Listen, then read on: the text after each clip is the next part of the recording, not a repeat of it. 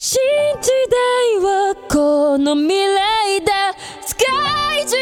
全部変えてしまえば烂尾到底代表什么？我觉得咱们可以做这个游戏，我们都可以以评论的方式，咱们在什么电台底下打出来，你认为 One Piece 最好的结局是什么？你会发现， 绝大多数人打出来，他心中最好的结局都不是你心中的那个结你局。瞧瞧，这就是尾田、岸本 他们所有这些人最后被喊烂尾了，他们要面对的一个问题。哎，因为这个作品现在已经不属于我了，它属于每一个人。极为小的个体，你有一个期待，你可以，但是请你不要把这个期待最后变成全人类的期望，冠以一个看似高度统一的称呼叫“烂尾”，这是一个对于作品不太负责任的方式。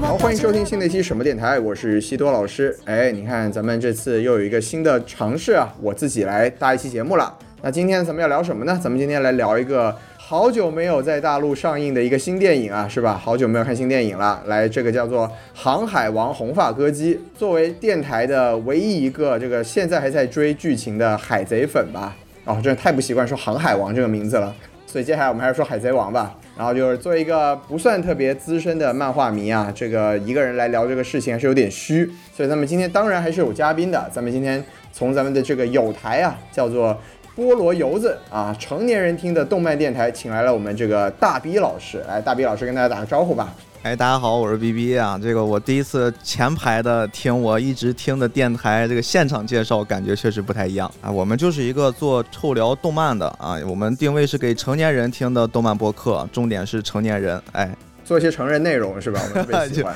差不太多，嗯。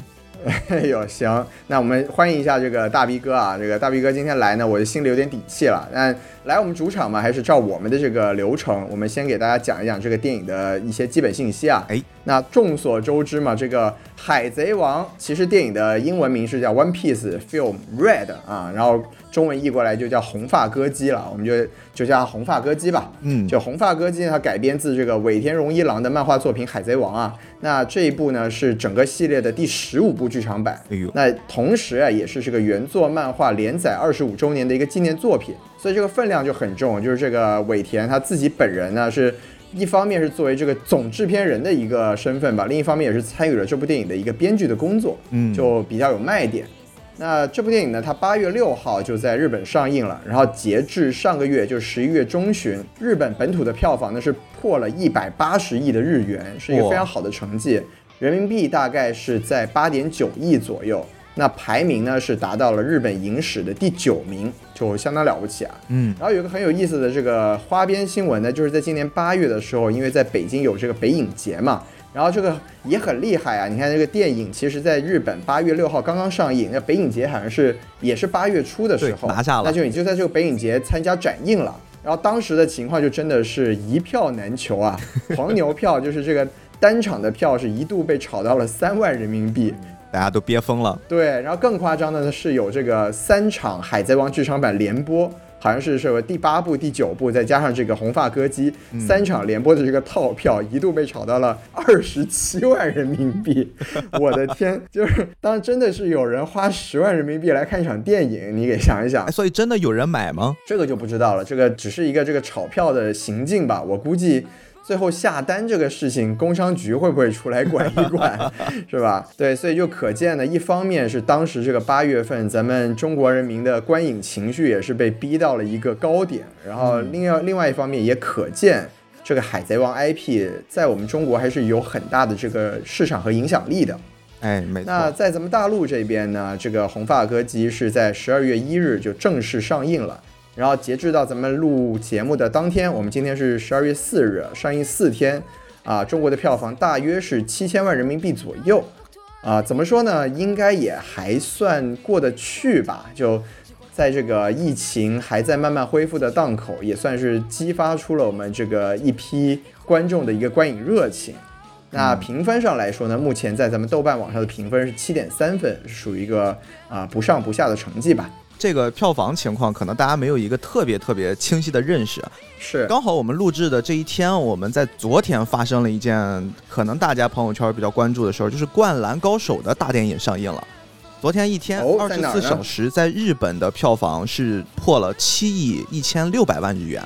这个成绩其实是一个哦非常非常高的票房。但是呢，今年是吗？这个票房它是排第二，仅次于另一部就是我们今天聊的这个《Red》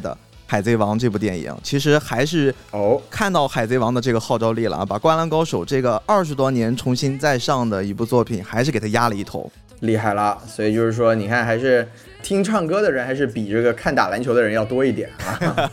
是，大家比较喜欢扭扭捏捏的啊。哎，您瞧瞧，对，那咱们咱们说完了这些评分和票房啊，咱们来说一说这部电影的主创。那首先，这个电影的导演叫做谷口吾朗。然后我是不太熟悉啦，就我看到他的这个作品列表里面，是我能认得出来的，就是这个反叛的鲁鲁修，好像也是挺有地位的一个动画作品啊。对，大家现在正常正规途径找不到的一部神奇的四零四动画。哦，这个样子，哎，那搞得我就很有兴趣了，不愧是一些成人内容的东西啊。那另外呢，就是看到他在零五年的一部作品叫做《星空清理者》，是当年获得了科幻界非常有分量的一个星云奖。那看来也是一个挺有地位的一个动画导演了。然后这个编剧呢叫做黑岩勉，这我也不认识他，但是他在豆瓣上面看到他有一些比较高分的这个剧集作品，像是《东京大饭店》呐，《我的恐怖妻子》啊，都是九分序列的，看起来也是非常的厉害。那当然也像我刚才提过的，就是尾田本人呢是参与了这部电影的一个编剧的工作。然后这个配音呢也不多说了，因为大部分的都是咱们非常熟悉的《海贼王》的原班人马，看的都知道，不看的也没兴趣啊。值得专门说一下的呢，就是这个红发歌姬里面的这个重要的角色，就歌姬本人叫做乌塔，然后他是有两个配音演员来完成他的配音工作的。哎，为什么呢？对，因为他有这个唱歌的这个戏份嘛。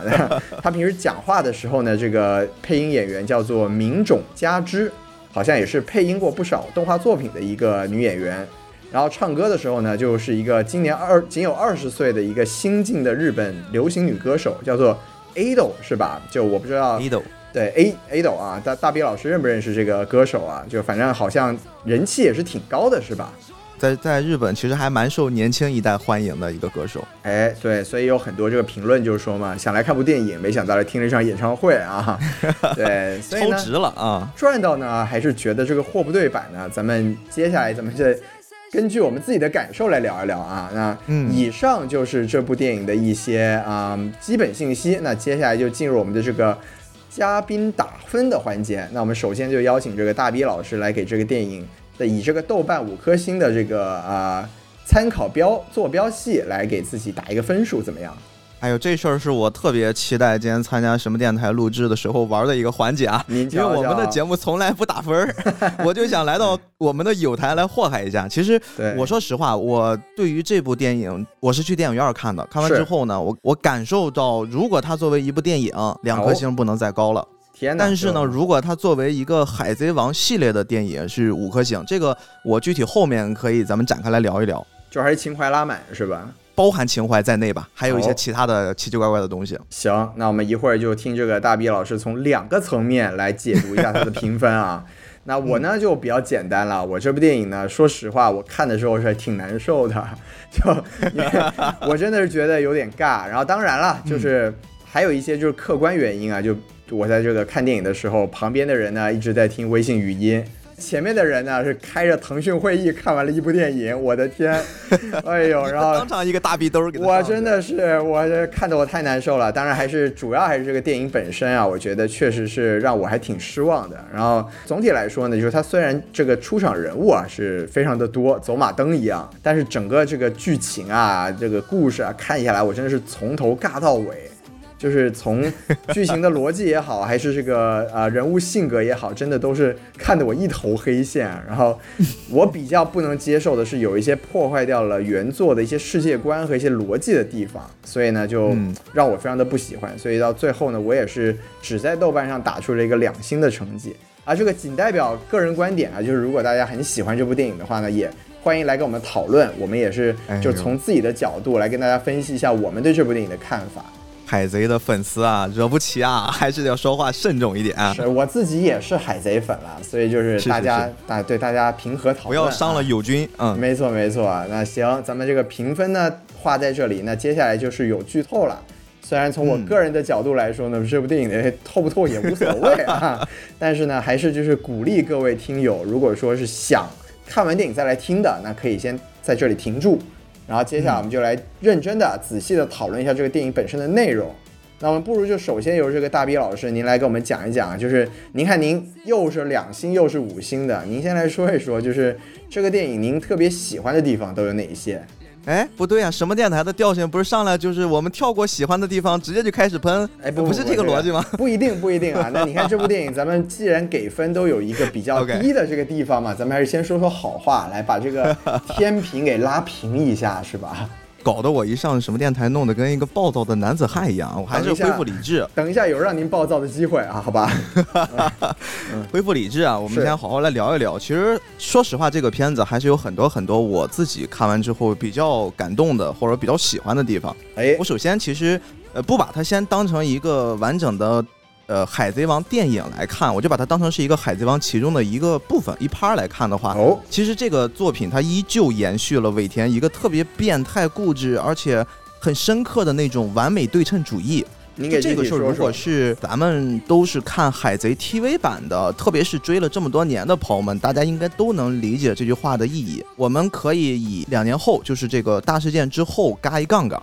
这个杠杠呢，其实。之前和之后，我们会看到尾田虽然在具体的故事设计上会有每一个海岛呀、每一个主线上明显的不同，但是其实如果以这个杠杆我们来两头来看的话，它还是有非常非常高度的相似。比如说，在两年之前他们上了空岛上天了，那么两年之后在几乎同样的位置就下海了。嘿，是的。比如说在两年之前他们是去了一个沙漠的国度啊，两年之后可能他们就去了一个。那边水不是很少吗？我就来了一个水巨多的国度，而且甚至不只是水了，还有冰。哎，真是这个点有非常非常多。再包括我前面可能拯救的是罗宾，那我后面可能拯救的就是山治。是，那这这个您您说的这个对称，在这部电影里面具体有没有一些体体现呢？哎，对这个对称放到我们的《Red》这部电影里面，其实我能感受特别强烈的就是，他做了一个一个世界的分隔，就是以这个乌塔他自己创造的世界跟真实世界的一个对照。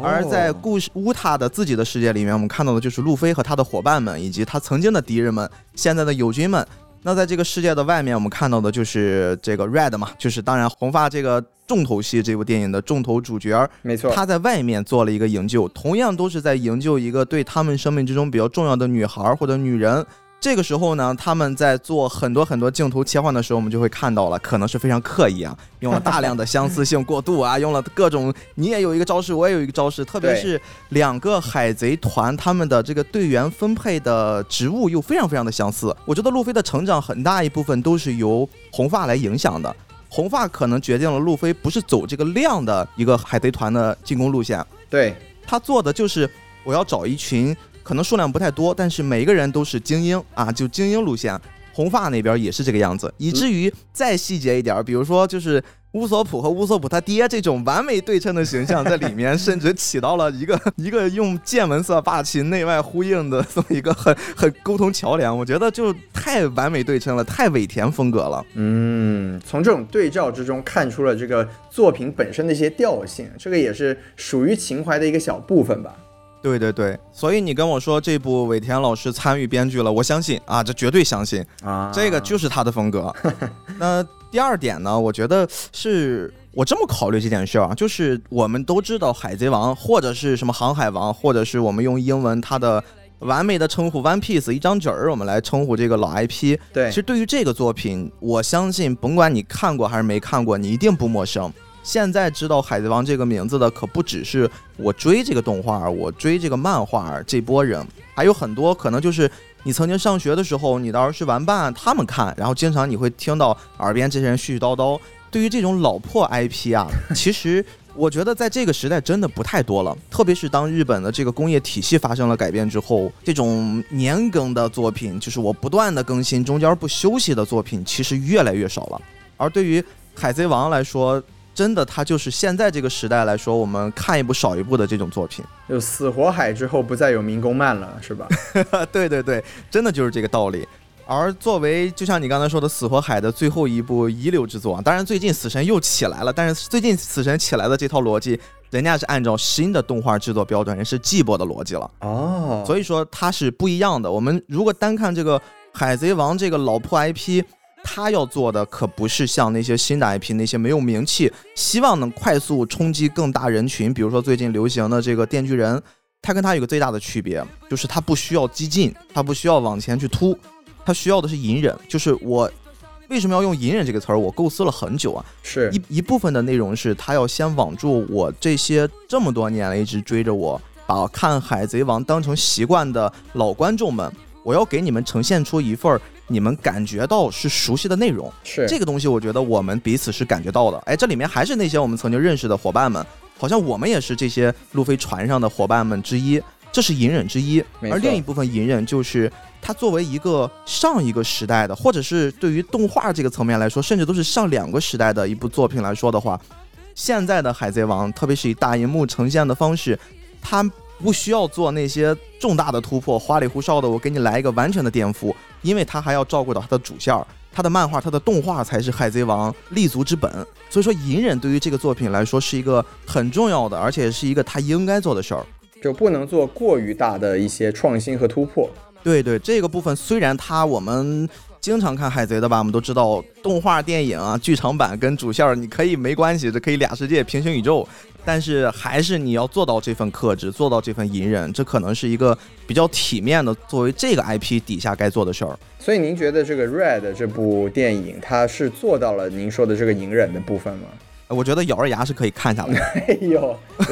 您这说的真的是喜欢的地儿吗？这个听起来也不是特别的满意的样子啊。其实还好还好，我觉得就是整体我在电影院的那个观感，其实是一直劲儿给我往上拖着的，啊是没有问题的。就它的整体的这种，不管是人物的出场，还是说一些事件推动的方式，还是以这个二十年来海贼的这个世界观和一些人物性格作为一个底部的逻辑支撑的，可以这么理解吧？对，他就是我认识的海贼王，就嗯这个是完全没有问题的。啊，这个意思。那您说，您说这种新的，它到底和这种比较老派的 IP，它中间最大的一个区别怎么体现呢？具体上来说，我举一个例子好了，就是我经常会在我们节目里面提这么一个观点，我觉得就对于一些我们大众向不是特别熟悉，就可能只是动画圈子大家比较熟悉的作品，当他准备要做一些破圈之作的时候，对，比如说这些年呃《鬼灭之刃》哎然后《咒术回战》，然后再加上最近的这个《电锯人》。还有包括那个《间谍过家家》，像这些作品，其实都是在漫画阶段已经很受欢迎了。但是这是小范围的狂欢。当他准备以动画化的形式面向大众的时候，这个时候他必须要遵循的就是，你要知道这个注意力失散这件事儿，不只是在咱们国内，咱们中国人刷抖音的这波长大的孩子们才有的特点。对，其实，在日本也是一样，在全世界都一样。国外也有 TikTok，大家一样都在刷的不亦乐乎。是，注意力缺失是一件特别特别明显的，是我们这代人整个世界我们要面对的一件事儿。而作为一个动画片儿，我们如果还是按照老的传统的那种介绍，你可以想象《海贼王》最开始的时候，路飞找到了他的伙伴，达成了羁绊，然后有了船，你隐约感觉出他这个小的舰队有了规模的时候，这已经多少话出去了？没错，没错，这已经是多长的一段内容了，才给你怼出去。即便《海贼》也是一个节奏还比较快的作品，它前期没有太多的拖泥带水，但是依旧跟现在的作品比起来很慢很慢。而我们再想想最近我们这些年看的东西，是不是上来就先给你干掉几个人，上来先给你撕裂，上来先给你破坏，对吧？上来先死爹死妈死全家，先要给你一些刺激，才能让你看进去。对对，一定要先给你这个，就是先把你的注意力先给你拽回来，因为我只有在这个环境之下，我才能让一些新的作品，让不认识我的人快速先吸引过来，吸引过来之后，我再开始给你讲故事，甚至我们说现在的回忆都变得很克制。对以，前咱们看这些死火海经典老番的时候，我们都知道回忆这件事儿啊，哎呦喂，真的是又臭又长，特别是这种民工漫，可以给你拖好久、啊。对对，民工漫就是我发现我这个动画制作顺序超过了漫画，怎么办呢？我们加原创，啊 原创我也甭管你喜不喜欢，我先原创了，我保证不断更，不断更，这是我的体面，对，对吧？我不断更之后，那具体的内容我可以等一等，现在不可以。现在你断更试试。我举一个最简单的例子，就在咱们录制之前，我还跟我们这朋友在聊天儿，我说这个《石之海》真是不错，《石之海》不是最近最后一点内容给给放出来了吗？是吗？但是呢，它有一个最大最大的问题，就是 JoJo 这部作品它分了一个大的故事，它分了三个大部分，就是第一季、第二季、第三季这种方式放，而且呢，它一放它不是这种一周一更的方式，它砰一下子就给你了，所以就导致我们现在一今天我们听说了啾啾要上了，然后第二今天当天晚上。你一定会身边有一些喜欢看啾啾的小伙伴，就给你丢来一网盘，里面全套的就出来了，一次刷完，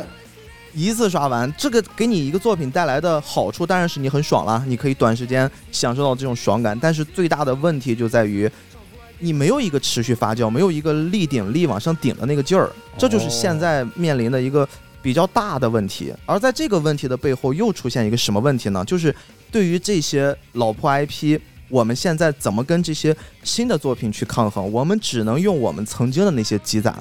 对吧？我们就像是我们在挖一个土坑，这个土坑我不可能用一个巨型的工具一铲子挖出一个完美的坑，我只能是一点一点的修整这个边儿，构出我的这个堡垒、这个土坑。而现在这些新的作品，它更像是一个核弹，我就给你丢在那儿，直接炸了。我给你炸完了足够的深，我管你边儿毛不毛躁，我可以先占了这个坑，我告诉你这个坑是我的，我再开始慢慢的修补这个边儿。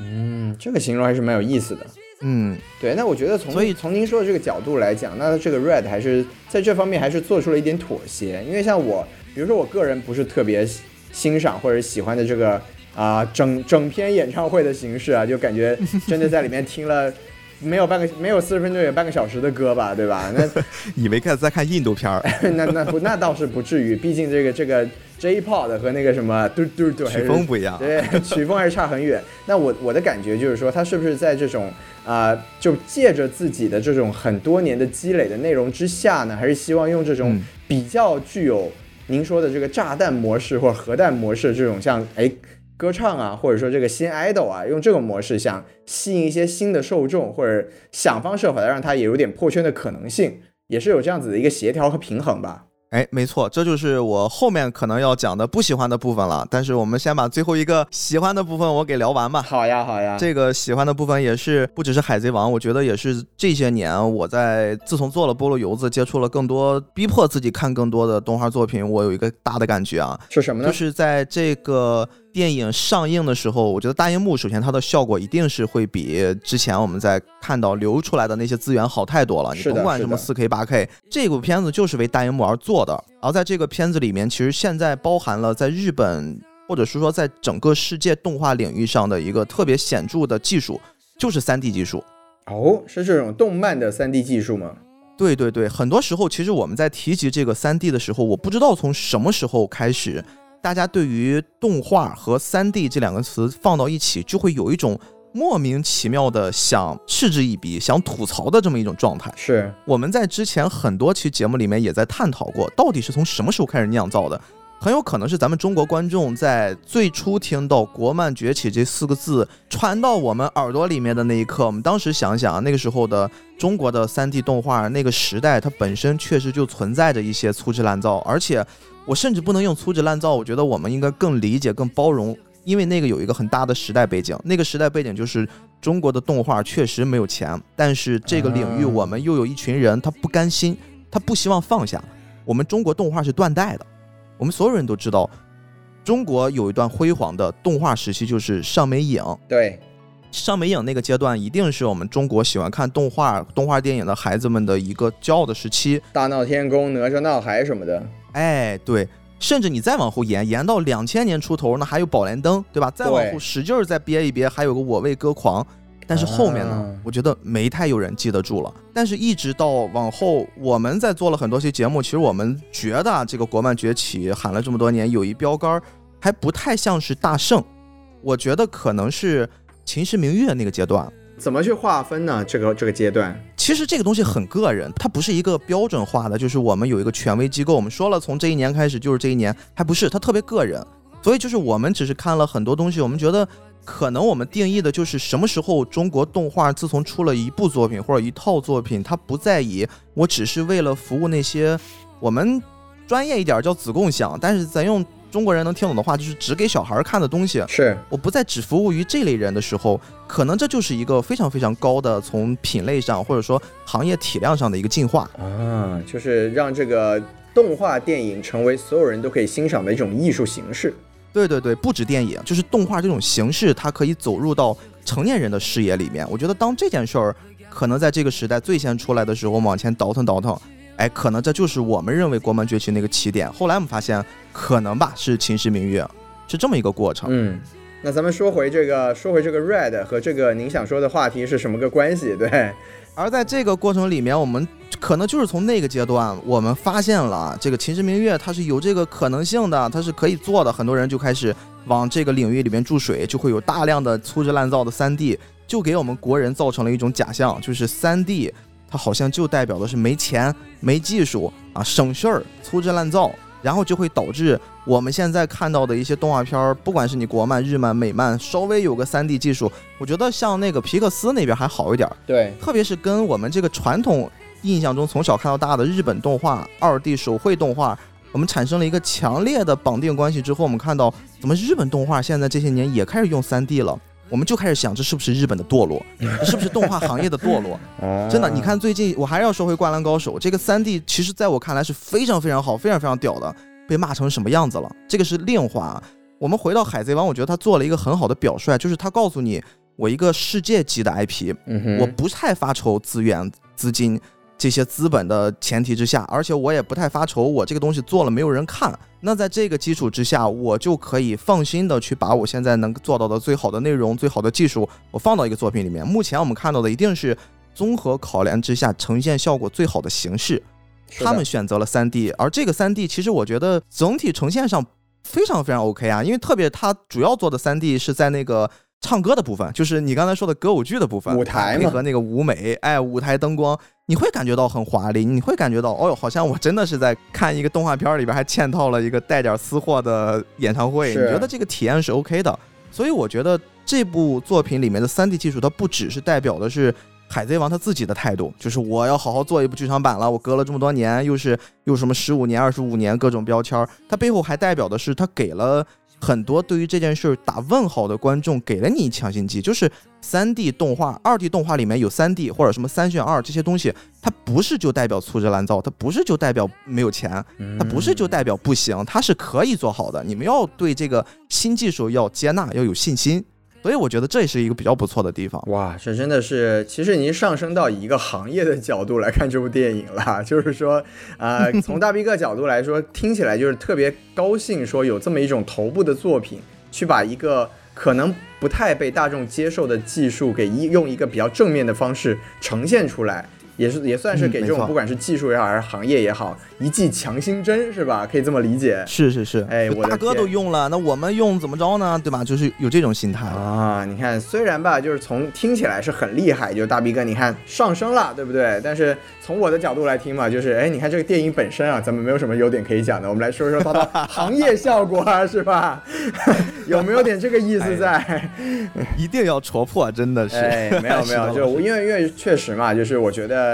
就是大比老师，他这个角度确实是我，因为我个人不算是一个日本的动漫粉丝，我就是一个老海迷而已。那可能就是我就没有办法用这个角度来切入，也看不到这些内容。但从我的角度来说，就如果能吸收到更多啊、大比老师给我们的这种观点，那对我们去更全面的了解这个日本也好、中国也好的动画产业，那肯定还是有很大的帮助的。对，那大老师呢，大比老师呢，说完了这些，那我来说说我自己一些比较主观的感受吧，就是听听对，说你说喜欢的嘛，这个。这部电影它给我一个最大的感受就是，哎，第一次在这个电影院里面看《海贼王》，哎，应该 这应该确实是《海贼王》的剧场版第一次正式的引入到，也是以商业片的形式引入到这个大陆的院线吧。所以就是哎，其实也有，其实前面还有之。前是有过的，是吗？对对对，之前是有过的。嗯，那就是我自己的问题了。是你的第一次。哎，是我的第一次，对，所以就是看到这个熟悉的角色，听到熟悉的配音，然后甚至有一些，比如说索隆的招式啊，出现在大屏幕上面，还是有点感动的啊。念诗。对，就确实是，这就真的也是一个情怀问题了。就是像这么多年，因为嗯我自己看《海贼王》漫画，我是一直在看漫画，我直到现在就啊还每周只要有更新，我会去追这个最新的漫画的动态。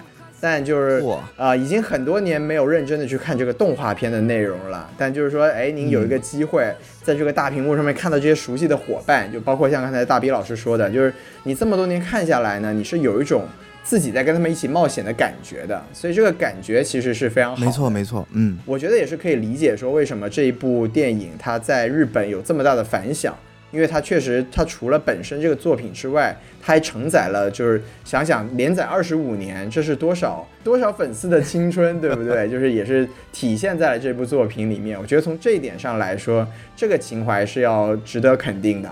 就是是让我觉得比较高兴，或者说也比较感动的地方。那我估计呢，就是大比老师也好，或者说听友们也听得出来，就是我就直接一上来就讲情怀。就证明啊，我对这个电影本身啊，确实不是特别满意，是吧？就是内容上来讲，确实找不到什么可以夸的地方哦。还是要讲的，就除了像刚才说的这个索隆的招式之外，就有一个画面我非常的喜欢，就是一个是班贝克曼，还有就是这个呃香克斯，他们两个人分别有一次用武器指着黄猿，这个啊不许动果实，哎，对，这不许动果实，这个我还是有点喜欢的，对，所以就是这些小。好的吧，都是这种小片段，确实还是让一个老海迷感受到了一些久违的感动。天哪，这次这电影给我西多老师逼成啥样了？都开始用一个画面来说了。对，哎，你说那咱们也就话不多说，咱们来吐槽一下，是不是？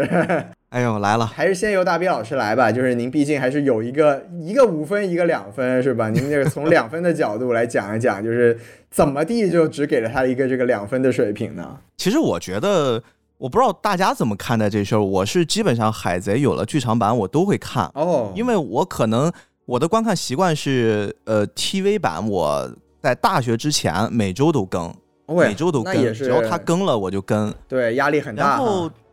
对，大学之后我突然发现好像他妈时间不能这么挥霍了，时间还是得用到正道上，你得让自己稍微。充分利用一下时间追海贼，好像是一个挺浪费时间的事儿。这样子，然后我就开始尝试，基本上每过个两三年，就是。他每过一个岛，然后呢，我就集中补一波；每过一个岛，集中补一波。这个是我看 TV 的一个习惯。但是就是因为有这个习惯产生之后，我觉得我好像我是一个挺喜欢海贼的人。我家里面的手办全是海贼啊，括号全是娜美。哎呦，哎。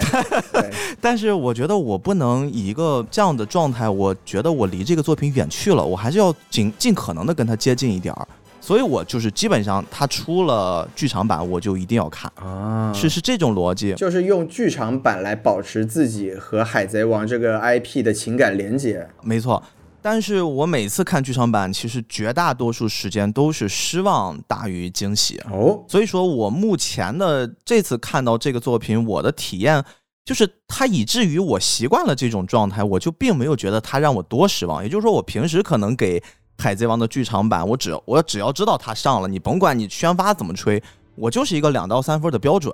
一定不会太好。对啊，这是一个大前提。只要没有太高的期望，也就不会过于的失望啊。哎，对对对对，就是先成年人的体面，就是要学会预期控制。哎，厉害了！我觉得这一点我还是做的比较好的。我把这件事儿做好了之后，我再去看这个作品，就果然跟预料一样，就是该有的都有，然后那个惊喜也没有太充足，然后一些。老的问题还都一直存在。第一个不太喜欢的地方，其实恰恰跟我刚才聊我喜欢的地方比较相似，一体两面就是一体两面，真的是这样子。就是刚才我们也聊过，就是海贼他作为一个老大哥，他做的好的那个部分，他的隐忍，他对于行业的一些一些推动作用。对。而不好的地方其实也是在这儿，就是因为海贼哎。One Piece 啊，这个 IP 多老了，这是一个上个世纪，我估计咱们很多听友可能年纪都没有这个 IP 大，绝对的，真的是啊，就是这个事儿太现实摆在我面前了。他刚出来的时候，我甚至这刚上小学。然后呢，海贼这个 IP 刚出来的时候，它是一个非常非常新潮的东西。没错，你要知道那个年代在日本动画，即便那个年代已经到了日本的什么动画漫画的白金时期了，九十年代末哈，它已经有非常非常多对层出不穷的作品，非常非常的鼎盛时期了。而且那个时候刚刚刚泡沫经济开始，之前的那些辉煌的部分，其实还有一些余温，好的作品依然大家还在关注着。海贼其实就是一个非常非常小众的，我们不能说完全没有。我做这个，咱们这次聊天之前，我还专门查了查。哦，在尾田画海贼王之前，其实丈夫那边还是有一些海贼题材的漫画，但是极小众，就极小众，小众到我们可以忽略不计到那个程度。现在没有人记得呗？没有人记得，没有人记得。然后这就代表什么呢？代表的是尾田老师在最开始创作海贼王这个题材的初衷。是一个很酷的事儿，是它是一个我要做出一个很新潮的东西，一个符合我心里面对于这个世界冒险呀、什么探索宝物呀这种航海的一些憧憬，它是这么一个初心做的，这是一个很新潮的东西。而再新潮，对吧？我们你再喜欢一个姑娘，你最后也会从爱情变成亲情。哎呦，很多时候，我们这些老的影迷看海贼其实是完全一样的。我们现在看它就是一习惯。你说它真的做得很好吗？你说它真的剧情就完美无缺吗？不会的，这就是我们现在所有喜欢海贼，我们不得不面对的一件事儿。我们把它看这个作品是一个习惯，它就是在我们这儿就是一个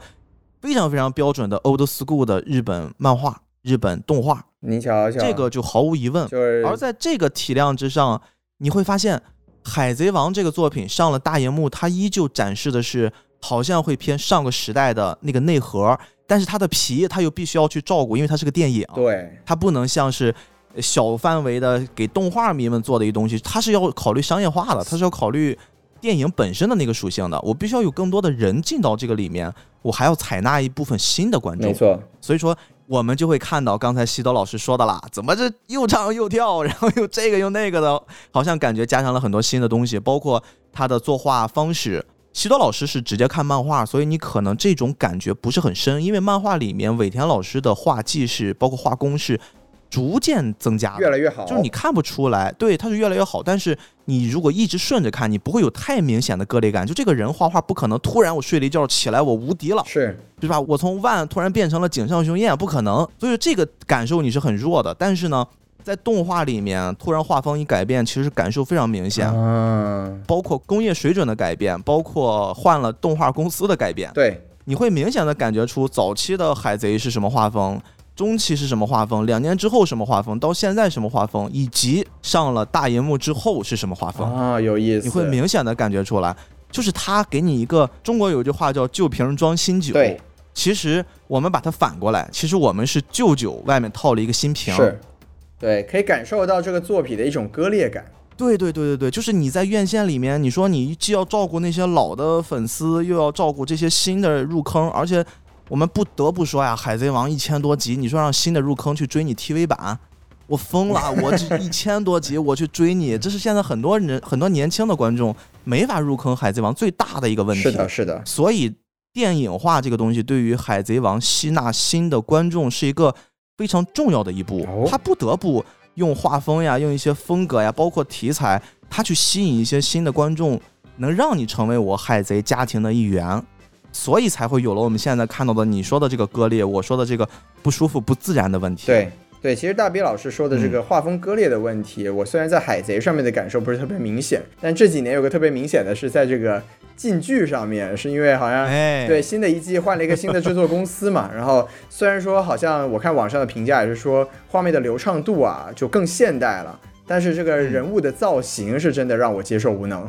对对，感觉上没有变，其实什么都变了。对对对，但我也很我也很理解这个大比老师说的这个东西，就是其实像这种，哎，你想想二十五年这个四分之一个世纪的一个作品，它肯定 一方面有哦很多这个老派的一个精神在里面，但另一方面呢，它也随着时代的发展，它也努力的想要去和现在的新时代的观众去产生多一些的连接。那像在这种剧场版的呈现上面，它把这个应该是长期实现的工作，试图在这个短短的两个小时之内去把它硬生生的融合起来，那。可能对我们这些、这种老观众来说，就确实很难去很好的去接受它的这种演变，所以就会有一种非常明显的这个我到底在看什么？我到底在看 这这好像跟我熟悉的或者说我想看的《海贼王》不太一样的感觉，这个对我来说是非常明显的。嗯，刚才我就顺着西多老师的这个总结，我觉得你总结特棒，而且你在上一趴的时候，你用了一个词叫“走马灯式的感觉”，哦就这个。走马灯式的感觉，我也完全能感觉得到，而且在这部作品里面，因为它更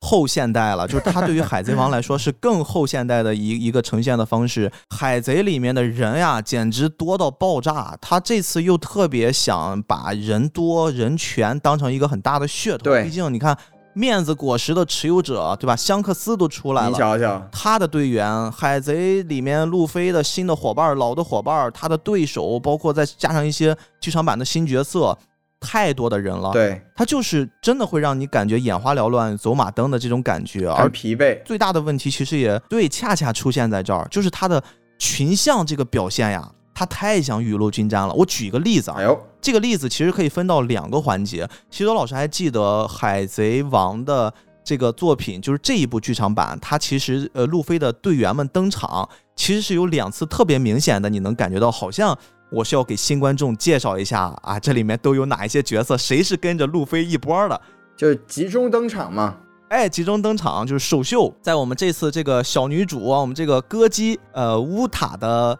一次演唱会上，前面路飞在那啃着肉，然后大家就开始逐一的登场，登场可能每个人一定要给你安排一句台词，是的，是的，啊，就是非常非常的平均，而且安排这个台词，如果你是一个海贼迷，你你要仔细看呀，他每一个台词他是精心打量的，他说台词的时候动作，每个人在做什么事儿，比如说我作为一个弗兰奇，作为一个机器人，我应该干嘛？对，对吧？我山治，我作为一个好色的这个定位，我应该干嘛？他最典型了。然后两个大美妞啊，应该要干嘛，对吧？路飞是一个喜欢吃肉，他可能对于这种我们偶像 idol 的东西他不感兴趣，他又在干嘛？他全都要给你设计的非常非常详细。还是我们上一个问题，他要照顾新的观众，而就是在这儿，接下来要说的就是他们会有一场战斗，这场战斗里面，海贼王里面路飞队伍每一个角色都要有一个自己的技能的亮相。对，就是这种现象太平均了，包括你像后面红发登场也要这个样子，就他的每一个队员，我还要给你一个平均的亮相，全部都是雨露均沾，甚至这次连路飞的船都变成了一个实体化，一个像会说话了都。对对对，一个非常萌的这么一个状态，也要给他一些镜头，就是所有的只要是以团队的形式群像亮相的，你就要雨露均沾。当然啊，我们要说海贼王在群像的表现上，或者说群体战斗的表现上，它是在那个时期死活海里面表现的最好的。哦，这样子，就其当年已经是做的非常的好了。对其他的作品，可能更多的是我们渲染啊，同时开战，但是聚焦在一场战斗，我们把它做的很华丽。但是只有海贼王，你们仔细看海贼王之前的战斗，海贼王是会玩配合的，啊海贼王是真的有团队的。你想想，弗兰奇大将军那一定是一个团队啊，他一个人玩不出来那一套，他必须跟什么乌索普、跟什么那个乔巴一起。再包括你记不记得有一次索隆受伤了，然后要把乌索普什么缠成自己的剑，就是会做很多很多这种组合的战斗。对，这是海贼王的一个优势。名刀鼻蓝嘛。哎，对对对，就是那个，就那个部分。而这个部分它延续到现在，特别在电影里面，随着人数变多，你就会感觉好乱呀。就有些人你没必要上去，非要给那么一锤子，就方向感也乱七八糟的，你就感觉虽然他没有月轴，但是你就感觉乱七八糟的。然后每个人的镜头被压缩的极短。还要掌握节奏，就会感觉好像我想雨露均沾，但是雨露均沾给你带来的一个直接的后果就是像走马灯一样，你好像感觉很华丽，但啥也没记住。没错没错，其实这个我特别的认同，因为我我其实也很好奇啊，因为其实像我和大比老师，就是显然是对至少是这个各个人物的性格呀，或者一些技能是有一个基本的了解的，就哪怕是里面的一些出现的反派，我们都知可能知道他的这个。果实能力也好，或者说他的这个战斗模式啊，我们都有一个基本的认知。那我就特别好奇啊，嗯就是你既然要吸引这个新的粉丝，那他们进来的时候看到这么多人，每个人亮个相，呃出个技能，他们这真的对他们是有意义的吗？就是我关键是一秒都不到。对，我就觉得这个东西它的设置就非常的尴尬。就是对于我们这些老嗯老的观众来说呢，你这个闪一闪。意义不大，好像我也觉得就不够劲儿。但是你对这个新的人来说呢，他们在干嘛，可能都是一头雾水的，就呃对对对真的不知道说。当然，这也是这种这种长期连载的漫画作品要做这个剧场版的一个普遍存在的情况，就是你这个之前的这么多知识体系，你怎么用一个合理的方式把它呈现出来？我觉得这确实也是一个无解的问题吧。所以就是这个，我们、嗯我们吹毛求疵的说这是一个很明显的缺陷，但确实我们也提不出什么解决的方法就是了。对对对，我们稍微着把一下，就刚才虽然是我们个人从观众向在吐槽，但是如果我们现在作为一个制作方，我们来思考这事儿，对，你要知道，海贼王从这个体量了，每一个角色都有粉丝的，哦，对吧？我弗兰奇上了，我不给乌索普一下一个镜头，你知道我一点儿不夸张啊，在日本的这些狂热的海贼粉丝那儿，他们会给每一个角色会掐秒，是有番位是吗？对，如果你的这个乌索普出现的时间比乔巴短了什么一秒两秒，你完了，你你这是对我们不尊重。我的他们会很有这种细节上的，就是去抠，会有攀比的。这个饭圈文化都已经入侵到漫画角色了吗？我这个 我觉得可能在国内流行饭圈文化之前，在日本的动画圈就很早就有了。因为。大家对于这些角色的喜爱程度真的是太高了，可能他们还没有意识这是一种饭圈文化，他们就是我喜欢，我希望我自己喜欢的这个角色更多一些，这样子，这样。更多亮相一点，有点可啊怕了，这就啊。那其实从这部这个作品来说，也是一个特别尴尬的，就是他把最吃重的戏份放在了一个新角色身上嘛，就这个 对因为乌塔是不仅是唱歌，而且是整个剧情都是跟着他的果实能力和他的这个人物的动机来进行开展的，所以就反而把不管是我们刚才说的主角团里的每个人物，包括这个非常重要的红发团队的人物，都成为了一个陪衬。没错没错。这个，感觉上也是非常的让人不是特别的舒服吧，对我来说，文戏打戏都集于一身的一个大女主，哎，就能力也过于强了，可能也是为了政治正确啊。对，所以其实这个是我最后一个吧，就是我不太舒服，我觉得感官上不太好的地方，就是这个剧情本身确实有硬伤太多了。对，我也不逐一列了，我就说俩人吧，也是这个里面比较重要的俩角色啊。你说一个就是我们刚才说的女主乌塔，哎，乌塔这个角色让我觉得有点儿，就是我看下来稀里糊涂的，我不知道这个人是他妈真有病，还是他就是动画片里边就是一种独有的性格。就如果这个性格放到现实生活里面，你就会觉得熊孩子你砸他一顿就好了，对吧？就小时候给你惯的，哎，如果有日本的这个乌塔粉丝听到这里，这个仅代表嘉宾个人观点啊，就饭圈跟什么电台无关啊，刚才那段话，撇清关系，对吧？就是就是太奇怪了这个性格。但是如果你把它放到动画里面，特别是海贼里面，你又会觉得这个性格好像哦也是。你看海贼里面很多人都会有这种奇怪的性格，就他们会有一些莫名其妙的坚持。我比如举个例子啊，就那个弹簧果实那哥们儿，啊，贝拉密啊，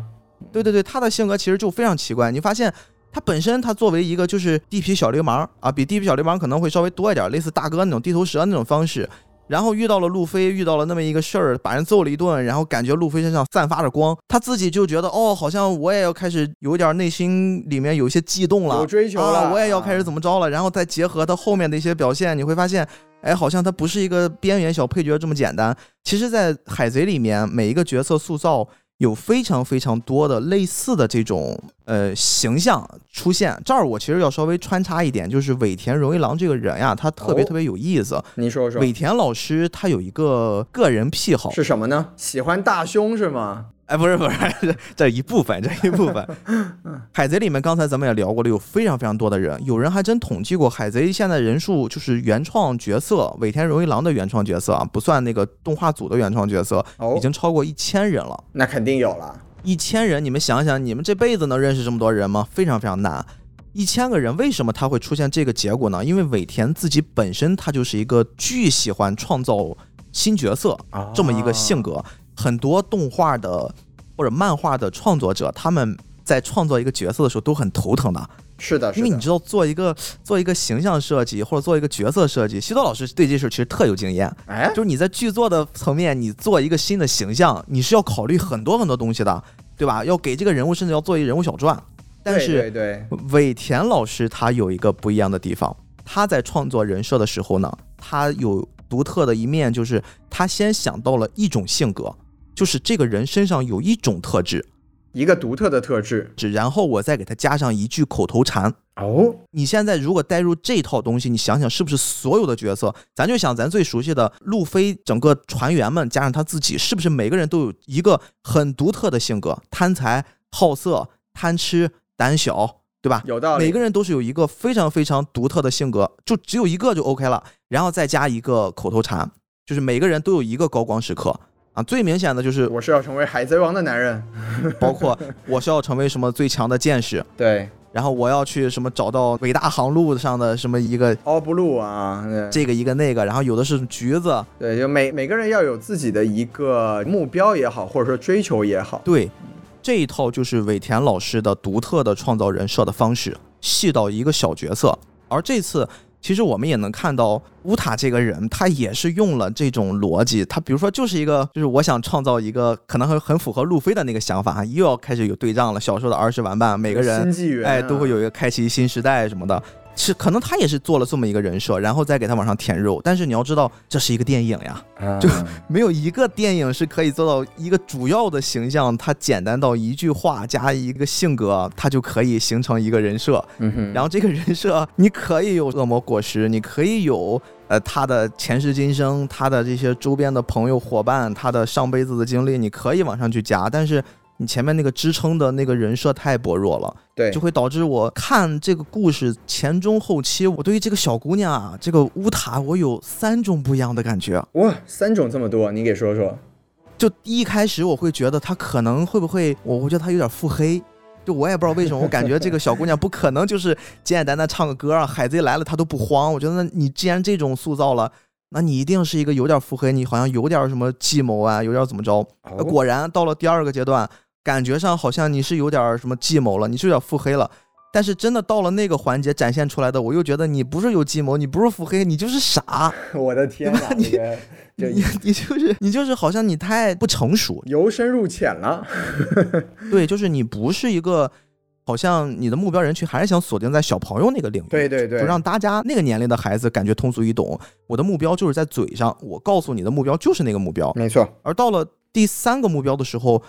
我就觉得混乱，就是作为红发香克斯的女儿，可能是一种状态啊。我又知道了当时你的良苦用心，你对我的爱，然后我还要做那些事儿，我还有自己的梦想。同时，我看到我儿时或许对他来说最重要的一个玩伴之一路飞再次出现在我面前，我对他做了那些东西，我到底是在对他好，我还是想要保护他，我还是想要去害他，我还是想跟他同归于尽，我们享受另一个世界的潇洒快活。就到底你是想做什么？就太混乱了。对对对，我觉得大比老师这个混乱是一个特别精准的形容。就其实我能看得出来，他在这个人设上面是有一些努力的。就比如说，他中间给了他一个转折嘛，就说啊，我其实是知道这个啊，我是当年呃这个事情是我做的，然后当当时这个红发他们是就为为了我的感受欺骗我。其实他在后面他就已经把他的目标从这个改变世界变成想见爹了，对吧？就是一个很简单的一个一个转化。那转化完了之后，他让红发来了，就真的见到爹了。那就其实这个矛盾不就应该解决了吗？那他那个地方呢，他又做了一层这个转换，就是哦，这个这个时候他已经。不受自己控制了，他被这个什么恶魔的这个乐谱给控制了。就是其实这些东西你能看得出来，它就是一个特别特别啊线性、简单、直接的这种这种剧情转化，或者说一个编剧，就是反正我想到一个方向，我就把它用一个想法强行一扭。就他就过去就行了，就是看起来就让你觉得太对了，非常的没有铺垫，然后也没有说服力，就很儿戏了。就像刚才大比老师最后讲的，就好像又回归到了这个东西，就是给一些不在乎剧情的小孩去看看个热闹的就可以。我们这个随便呃上上心想一想，就觉得你这个好像哪儿哪儿都不对，是吧？这个是真的感觉非常的不好。哎，西多老师，你你看的时候有没有感觉，就是整个这部电影它好像是有好多。小的编剧一人负责一个桥段，然后最后把它给穿起来。就是我先给你骨架，然后每个人分到了一部分的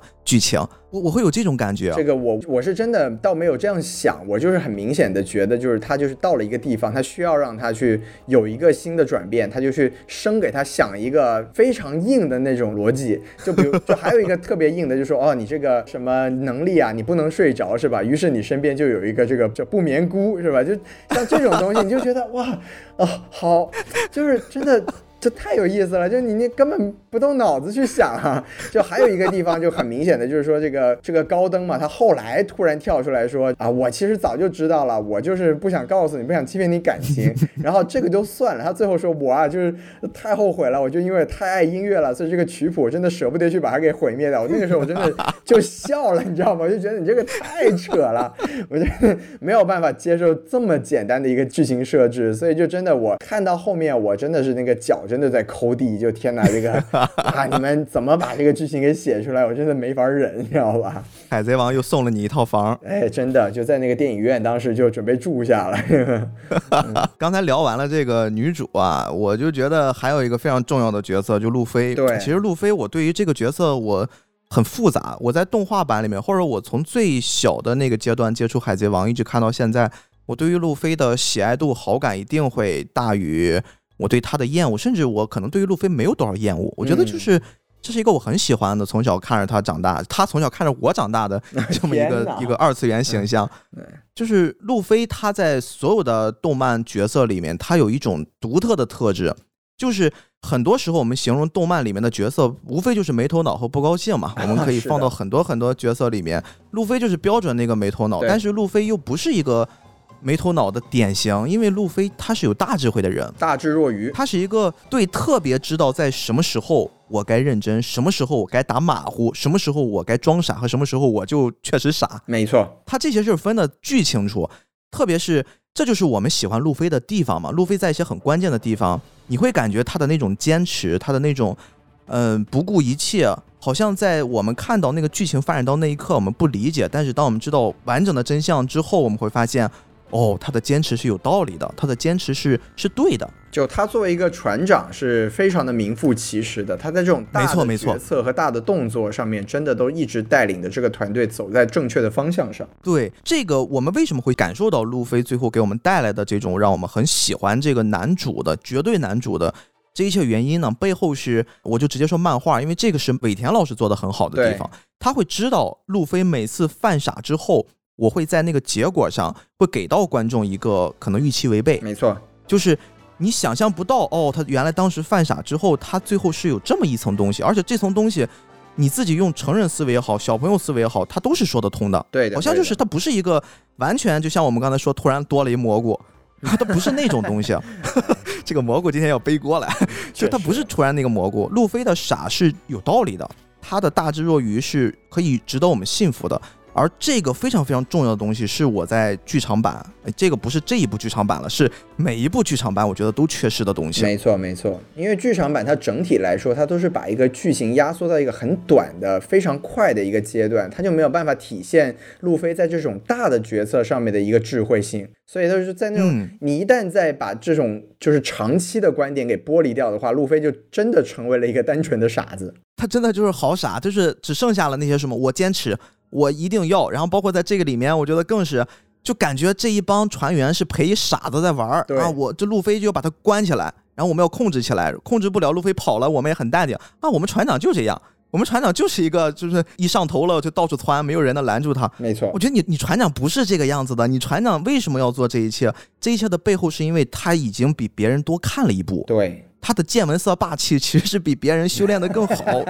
对吧？你你是要这么来理解这个人，而这一步他就是他就冲了嘛，冲了，最后接着顺着他冲的那个后面的剧情接着往下发展，也没有一个交代，最后就是啊一顿喊，喊完之后放大招，没了，就纯傻了。纯傻了，对对对，所以这个嗯，我挺失望的。对，其实像这个大比老师说的，就是他在这种剧场版里面，他因为篇幅也好，或者说这种转折的啊、比较生硬或者迅速也好，他会没有办法体现一些原著里面的一些比较复杂的人物情绪或者设定。那这其实也体现在剧情上，就比如说我很不喜欢剧场版的一个原因，就是剧场版有很多时候是会把原著的一些很重要的设定给洗掉的。就比如说，在嗯这部电影里面，那最明显的就是它的一个很重要的点是，它的果实能力是不能被霸气抵御的。这个我觉得你完全就是已经跟现在线下阶段的这个剧情的一个主设定冲突了。对，而且包括它这里面还有一个高概念，就是说啊、如果乌塔死了的话，留在他的这个哥哥世界里面的人就出不来了。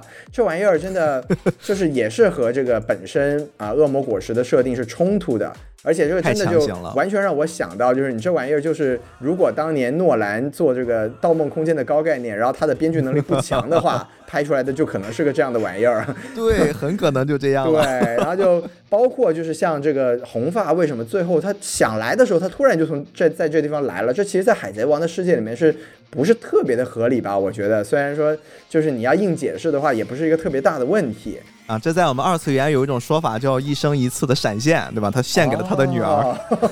啊，那这这么一讲，我突然就可以接受了。对，为了女儿什么做不到呢？是吧？对呀、对，然后从包括从主线剧情上来讲，就不知道大鳖老师现在还有没有追啊？就是这个黑胡子海贼团不是到处在搜搜刮和抢夺恶魔果实的能力吗？嗯，这个这事我知道。个这个乌塔的能力，他不来掺一脚，我真的是有点觉得不可以接受，不能理解。就 当然这些都是我们作为这个海迷的一些在基于主线的一些这个这个吹毛求疵了。那当然也是嗯我们既既然说要摆脱掉这个情怀来聊这个电影，那我们也不太应该就是拿这些主线的东西来限制这个电影。我觉得这个 只能说是我们个人的感受了。就是如果大家有一样的感受呢，那可以来就是赞同，那就不喜也勿喷就是了，这个免个责在这里。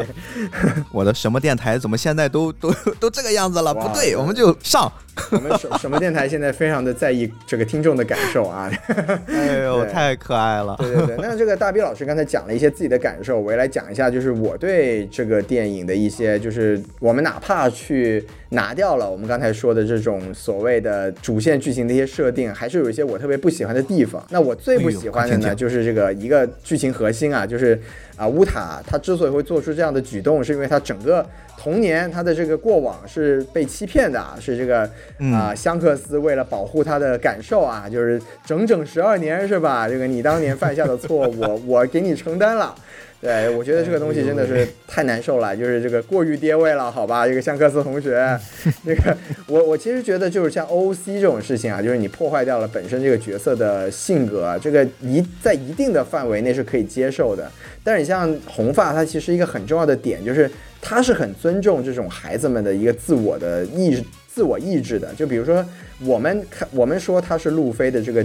海贼路上的一个精神的引路人，他救下了路飞之后，他从来没有告诉过你你应该怎么走，他是把整个这个路飞的发展线都留给了路飞自己。就包括他到这个顶站的时候，他不见路飞，是因为说如果见跟他见了面的话，我就破坏了我们当时的约定。这种形象是应该我们认知的红发的形象。那你像在这部电影里面，他的一个核心点就是说，哦，我不相信这个小孩子能做出他自己的正确判断，我要用一个这个欺骗他十二年的方式来哎为他的这个人生作为这个路线指引。就包括说你当年骗他，他还小是吧？你这整整十二年，你回来见他一面，跟他解释一下，我觉得没什么问题吧，对不对？对，能死呀！哎，真的，所以就是这真的就让我真的香克斯出现的时候，我都觉得哇，这个地方我太难受了，我就真的看着这个面子果实的同学，我真的很不高兴，我说不想看到他。对，真的这个感觉对我来说非常的不好。然后另外的话，就是一些可能强行情节也是破坏整个这个剧情逻辑的地方，就包括像刚才大 B 老师说的这个一个特别喜欢的地方，乌索普和耶稣布这个。在这个梦梦境世界和这个现实世界的一个相互呼应，但这个东西它是没有前情的呀，就是呢，你以前也没有解释说这个有亲情关系的人见闻色可以互相连通啊，好像没有这个说法，对吧？对我一看到那儿也觉得什么东西。对，但 但不得不说，这个东西是有效的，就是我们看到那个地方还是说，哎呀，这个让这个两父子联动，确实也是我们海迷这么多年的可能一个。啊、一个愿景吧，一个期待吧，对对对对对我们可以理解，但是看到还是不高兴、不舒服。然后另外就我有一个我特别就我知道让很多人物出现，他他也都很努力的，是让每个人物都有了自己的一些功能。就包括像布鲁诺这个门门果实啊，真的没有想到布鲁诺这个角色能在这部电影里面还变成这么吃重，还变成了小牛牛，对对对，还那么可爱，我的天！当然，我很喜欢卡利法的美貌，但我真的不知道这部电影里面让他出来到底是干嘛的。就哎呦，你知道吗？你不说这个名字，我都忘记他叫啥了。我就知道这个电影院就是他一亮相，我知道他是谁，我知道是泡泡女，哎，对，但是我就忘记他叫什么了。就他确实存在感太弱了。对对对，但关键是他的出现真的是毫无意义啊！就我只能想象的是，哎真的是在这个角色喜好度的排名上，排名还挺前的，呃，必须得让他来一下，要不然我真的不知道为什么他会出现在这个电影里面。所以就嗯，就总体吧，我们刚才也是说了一些这种小小的层面，但是她也是反射出了这个电影它在很多设定上一些不尽如人意的地方。然后整体来说，就是嗯它不管是结合原作还是不结合原作，它都很难做一部合格的电影就是出现。当然，对于很多这个海迷来说，因为我身边我也跟这个自己的海迷朋友们聊过，就有些人也可以理解了，就是我对于这个《海贼王》电影上大荧幕这个事情，我就没有客观评价，我看到就高兴。嗯嗯，那确实也是一种欣赏的方式，我们也都是。都接受，我们今天也就是和大比老师在这里表达了一下自己对这个电影的一个观感，这个啊、也哎欢迎大家来讨论，是吧？嗯，对，那么我们说到这儿呢，这个电影本身的内容呢，我们也就聊得差不多了。那今天呢，既然请到了这个大比老师作为这个动漫播客范畴的一个领头羊人物啊，哎呀，可别啊，这招黑了。对，多少多少来聊一聊这个，不管是海贼王本身，还是说这个在它在动漫在在日本动漫这个整体的体系里面的一些啊、这个地位，我们都可以来展开讲一讲。就首先我们可以说一下，嗯就是这个是大 B 老师提出来的一个可以讨论的地方，就是现在我们走到这个接近了吧，在这个后疫情时代了吧，这个中国我们应该看形势上也是离放开不远了。那也包括这个《海贼王》作为一个这么头部的老牌 IP，它和这个新世代的观众，他之间能有一个怎么样的新的关系或者联动？想来听一下大比老师对这个事情的一个解读和自己的看法。嗯，这个事儿其实我前面在咱们聊优点缺点的时候，我多少说了一点儿，对我觉得可以顺着刚才咱们讨论的那个事儿往后延一延。哎这个也是我特别想跟西多老师聊一聊，因为特别我是一个什么电台的听众啊，哦我知道咱们台的定位，我也知道你们的专业度。这个事儿其实是我在观察日本动画，就从我们疫情爆发的那一年一直到现在，就是作为咱们的邻国啊，最近经常拿我们跟邻国比较啊。足球方面我们比不过，但是这个电影方面，我也觉得 别别别，咱们女足还是很强的啊，咱们说清楚。吧是是是，这个这个必须是 啊，这个限定限定。但是我觉得就是电影方面，特别是动画电影，我觉得对于日本来说，这是一个根基的作用。是的，是的，这次疫情其实对于我们整个人类啊，纵观人类的历史长河来看的话，它不是一个上升了。呃，倒不是，就它不是一个最独特的唯一事件因为在之前很多很多阶段，日本包括全球也遭受过很多灾难性的冲击，包括金融层面的，对吧？包括这种。啊，疾病层面的，哎日本其实也经历过一些事儿，包括 SARS 那个阶段，其实日本也有。日本还有一个比较独特的泡沫经济那个时期，对，其实包括核电站泄漏之类的。哎，泄漏，对对对，嗯就包括这些东西，其实你整个融入到日本的这个小岛国里面，他们的动画就是作为一个支撑的存在。没错，最开始的时候，上世纪应该是六十年代左右吧，就是日本漫画它起来了，或者说我再往前倒二十年，它一逐渐雏形的时候，它最大的原因是因为二战结束。哦，二战结束之后，我要去安抚那部分我们创伤之后的年轻人、年轻一代、那有道理小朋友。所以，其实你仔细去看日本漫画的崛起，最初的那代人他们的成长，就是战后日本战后作为一个战败国，他们的那波战败国之后十年左右产生的孩子。啊，就婴儿潮。对这一波人，他们当时没有什么文化娱乐的方式，而漫画就作为一种非常非常独特的，让他们有心灵寄托的，让他们对于未来的生活充满期待的这么一种存在形式。然后呢，逐渐的去发展，逐渐的一代又一代的日本的漫画家很多都是传承性的。我小时候看了谁谁谁的一部作品，我长大立志要当漫画家。咱们今天聊的尾田荣一郎就是，他是看了鸟山明，对他他最开始看的是藤子 F 不二雄，就是机器猫的作者。我印象中，这个呃尾田和鸟山明是真的有一个师承关系的。啊，没有没有，这个一会儿我会给你稍微 破个谜啊，这个也是咱们很多海迷会会在意的一事儿。哎，你看，来科普一下。日本漫画体系里面很多都是这种师承关系，嗯或者不是师承关系，它就是你对我的童年时代有过影响，然后我就决定要。追随你的就是在我十几岁的时候，哎，我要成为一个漫画家，这是一个特别常见的现象。它就是这么发展起来的。而漫画在最开始我们说了，一直往后延续，在日本这个国家的不同阶段的灾难时期，它都作为一个，一个是拉拢民心、整顿民心、安抚民心的一个作用，嗯同时它可以快速的聚拢经济，它可以让经济在一定程度上会有一个比较正向的滚起来的作用。其实我们我不是一个经济学的专业，但是我们普通人也知道一个经济学最基础的理论，就是同样的一份钱，你把它滚了一圈之后，可能钱本质没有变，但是所有人可能都会因为滚的这一圈而获益。GDP 增加了。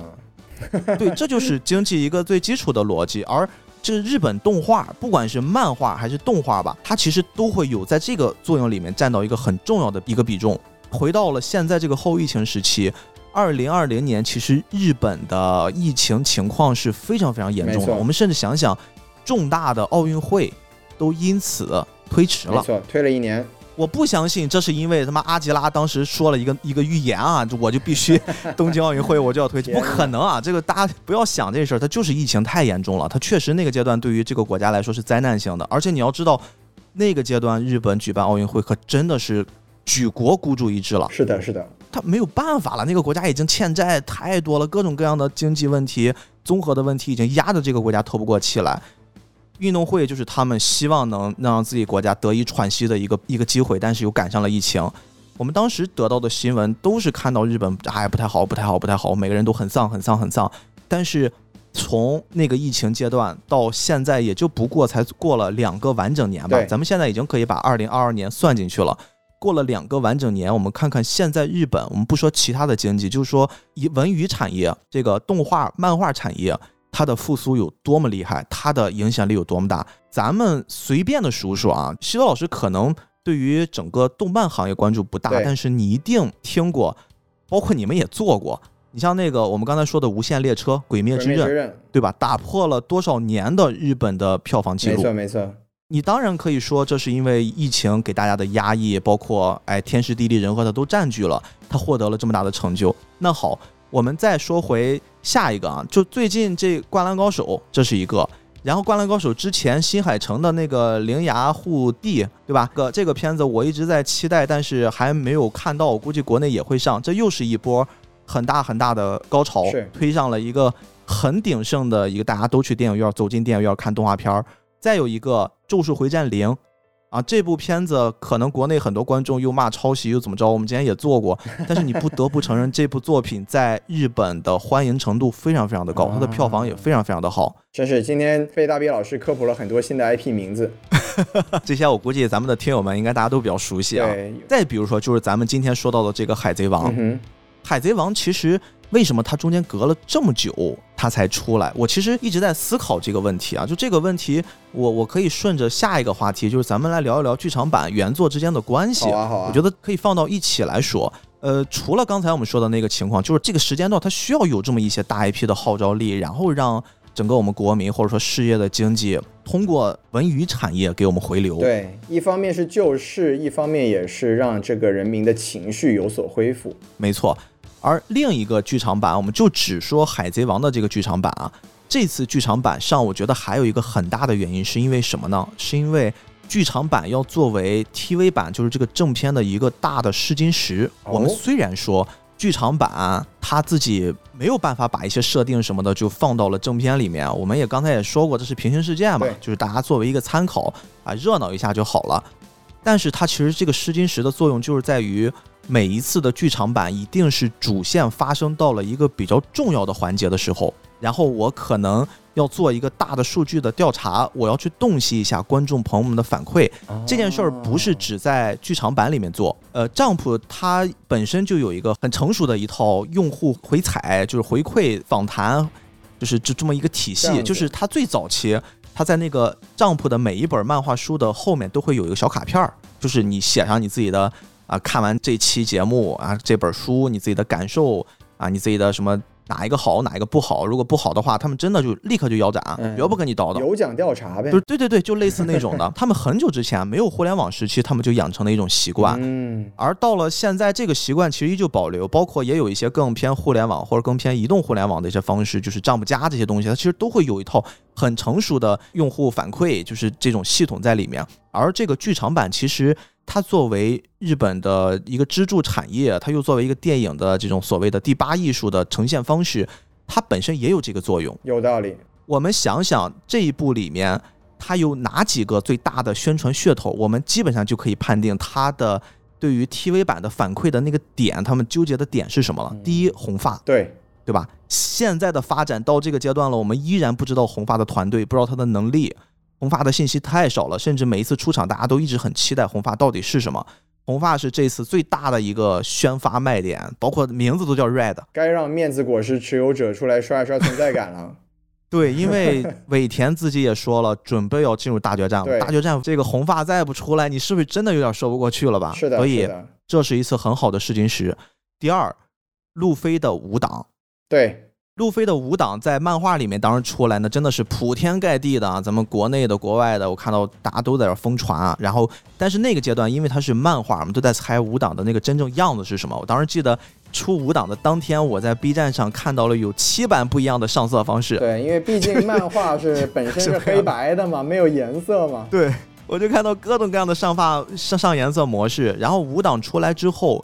你就会看到这基本上就是一个五档的标准化的亮相，它就代表的是这个亮相大家的接受程度。我们在未来的 TV 版上，哪怕你已经有了你的那些微调，它就会有一个有一个大概的概念了。啊这事儿如果大家不相信，大家可以往前翻，我们之前四档刚出来的时候，是不是在那个前后也出了一部剧场版？有意思，确实我是从来没有从这个角度去想过的。我自己考虑这个问题，只代表我自己的一个观察哈，我不确定。但是电影在很久之前，它就已经不是一个内容呈现这么简单了，对，它是一个综合的商业考量。包括前段时间我们还做了一期节目，呃，是那个《赛博朋克2077》那个游戏的延伸，就是《边缘跑者》嗯边缘行者》。对对对，其实你会发现，他们现在其实都会做一些很综合的一些商业化的营销手段，就是这种捆绑营销。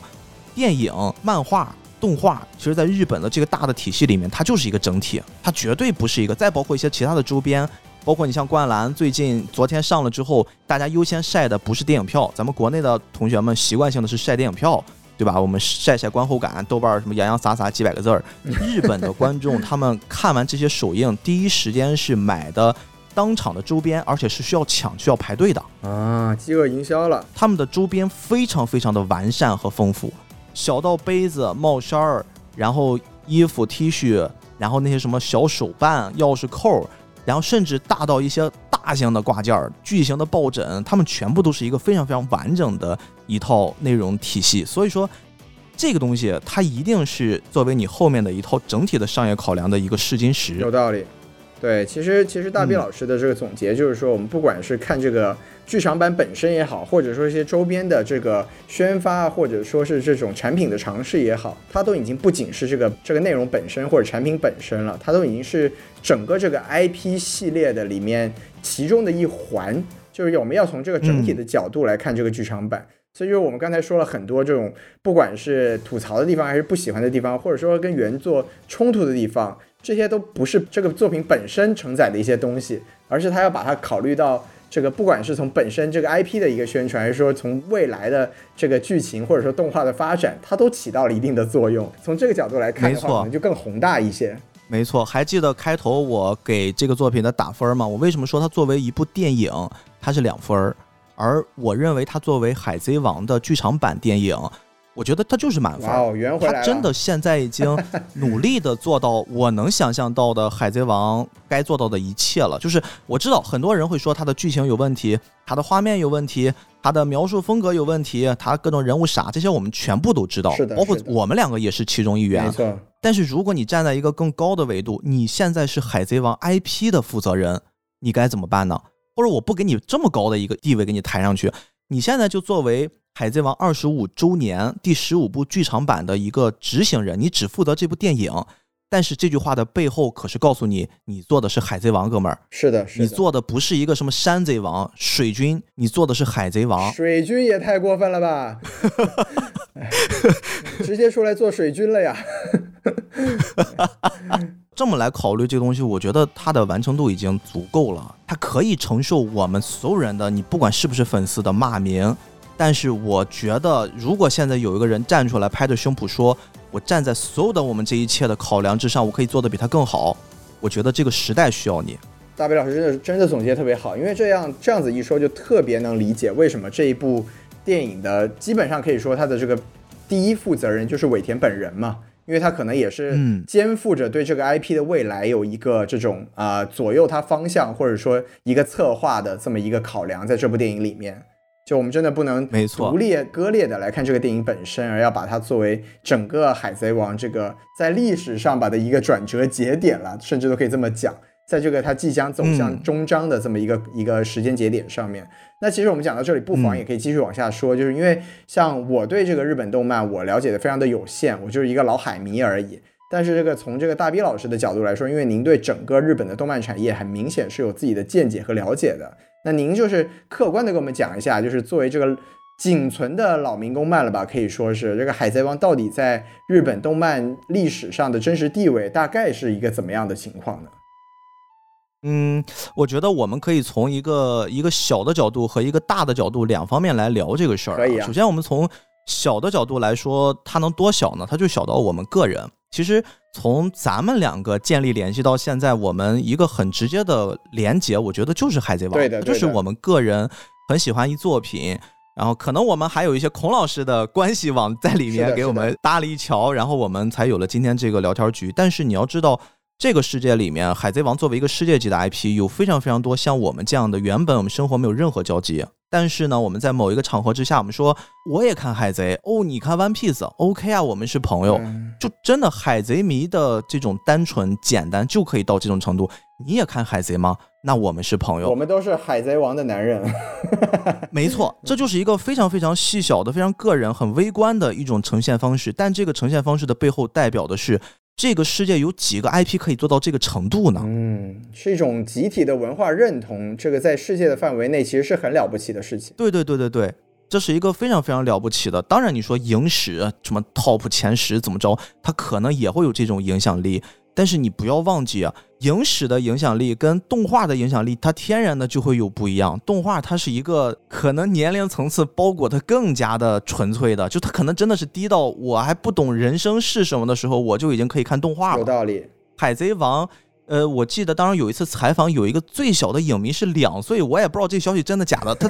我一直在想，你两岁你怎么看海贼啊？你能看懂啥呀？但是人家爆出来了，两岁就是海贼王的一个最小最小的粉丝，而且他不是瞎看，他是真的能分清每一个人物，能看他是知道的。对对对，他知道路飞要开始使什么二档什么橡皮机关枪，他也会跟着在前面手舞足蹈的。这个是一种文化，你说这种 IP 这种认同感，你把它放到影史 Top 二五零，我觉得它比较难。它不是说不可能，它比较难。对，所以说，就这个是一个很微观的《海贼王》真实的历史地位，呃，我们都可以理解到、感觉得到的一种表现方式。但是从更宏观的角度，这个事儿不是我自己的独自的发现，是我做了很多期节目，跟很多很多有意思的人在聊天儿，我把大家的想法跟我自己的想法总结出来的。我为此做了一个小小的工作啊，哎，我给西多老师讲一段小小的历史。好呀，这个历史故事呢，非常的简短，但是我相信你会感觉到时代的变迁。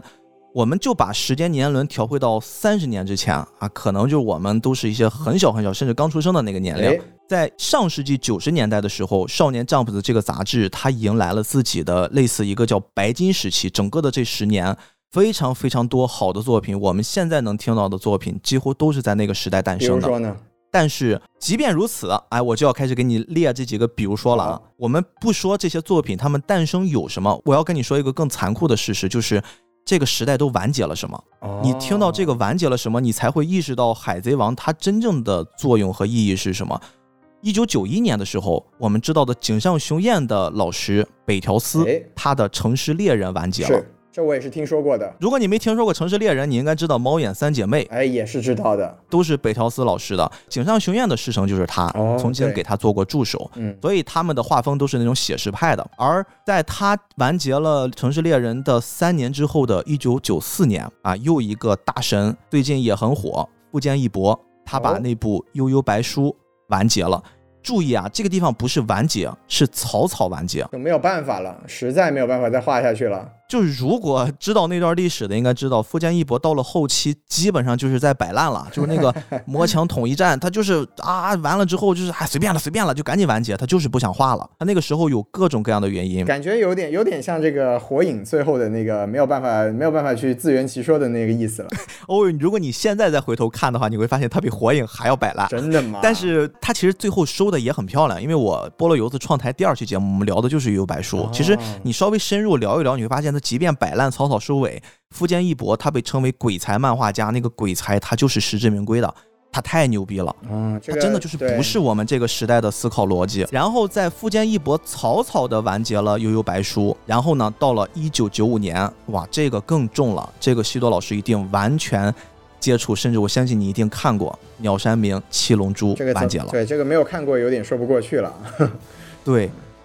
你要知道，这个时候九十年代我们会说 Jump 有三大台柱，是哪三大呢？悠悠白书、七龙珠和灌篮高手。嗯，三大台柱完结了两部了，没错，Jump 现在有多慌？你们现在如果作为一个杂志社的管理者，你们可以代入一下，你现在得多慌。虽然还是不断的有一些优秀的作品层出不穷，但是能跟《悠悠白书》《七龙珠》和《灌篮高手》这三部作品比肩的，这得多难呀！想想也很难。而最可怕的事儿发生了，刚才我们说的是九五年鸟山明的《七龙珠》完结，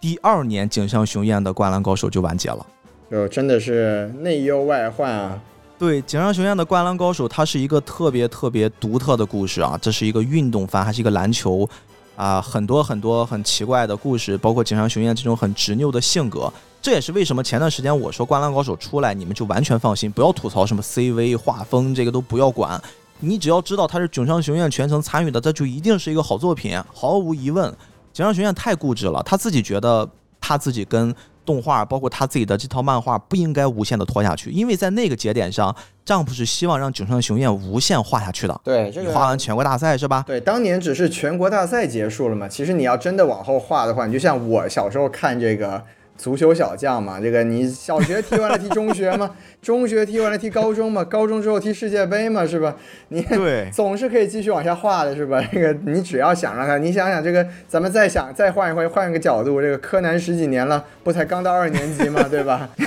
其实纠正一下，他是到了一年级下学期。啊我之前做节目也犯了这个问题，被人纠正了，说是一年级下学期，不是二年级。甚至还没有到二年级，是吧？对，其实我们要注意，井上雄彦他没有把《灌篮高手》的全国大赛画完，他只画了两场比赛他就完了，因为他觉得一部好作品我就停在这儿了，这就是我心目中的这个样子，你谁都别来劝。你甭跟我提什么，你你这个丈夫社的发展，讲坛社的发展，你你滚犊子！跟我没啥关系啊、我要对我的作品负责、嗯啊！当然他不是这么说的，我们可以这么理解。是的，是的。啊我们到了一九九六年的时候，Jump 的三大台柱全部完结了。这个时候怎么办？Jump 没有中间力量了，即便还是卖的不错，但是《灌篮高手》一完结的那天的第二期，就是这周我更的这期完结了，下一期断崖式的销量就下降。嗯哼，这个时候 Jump 怎么办呢？哎，出现了一部作品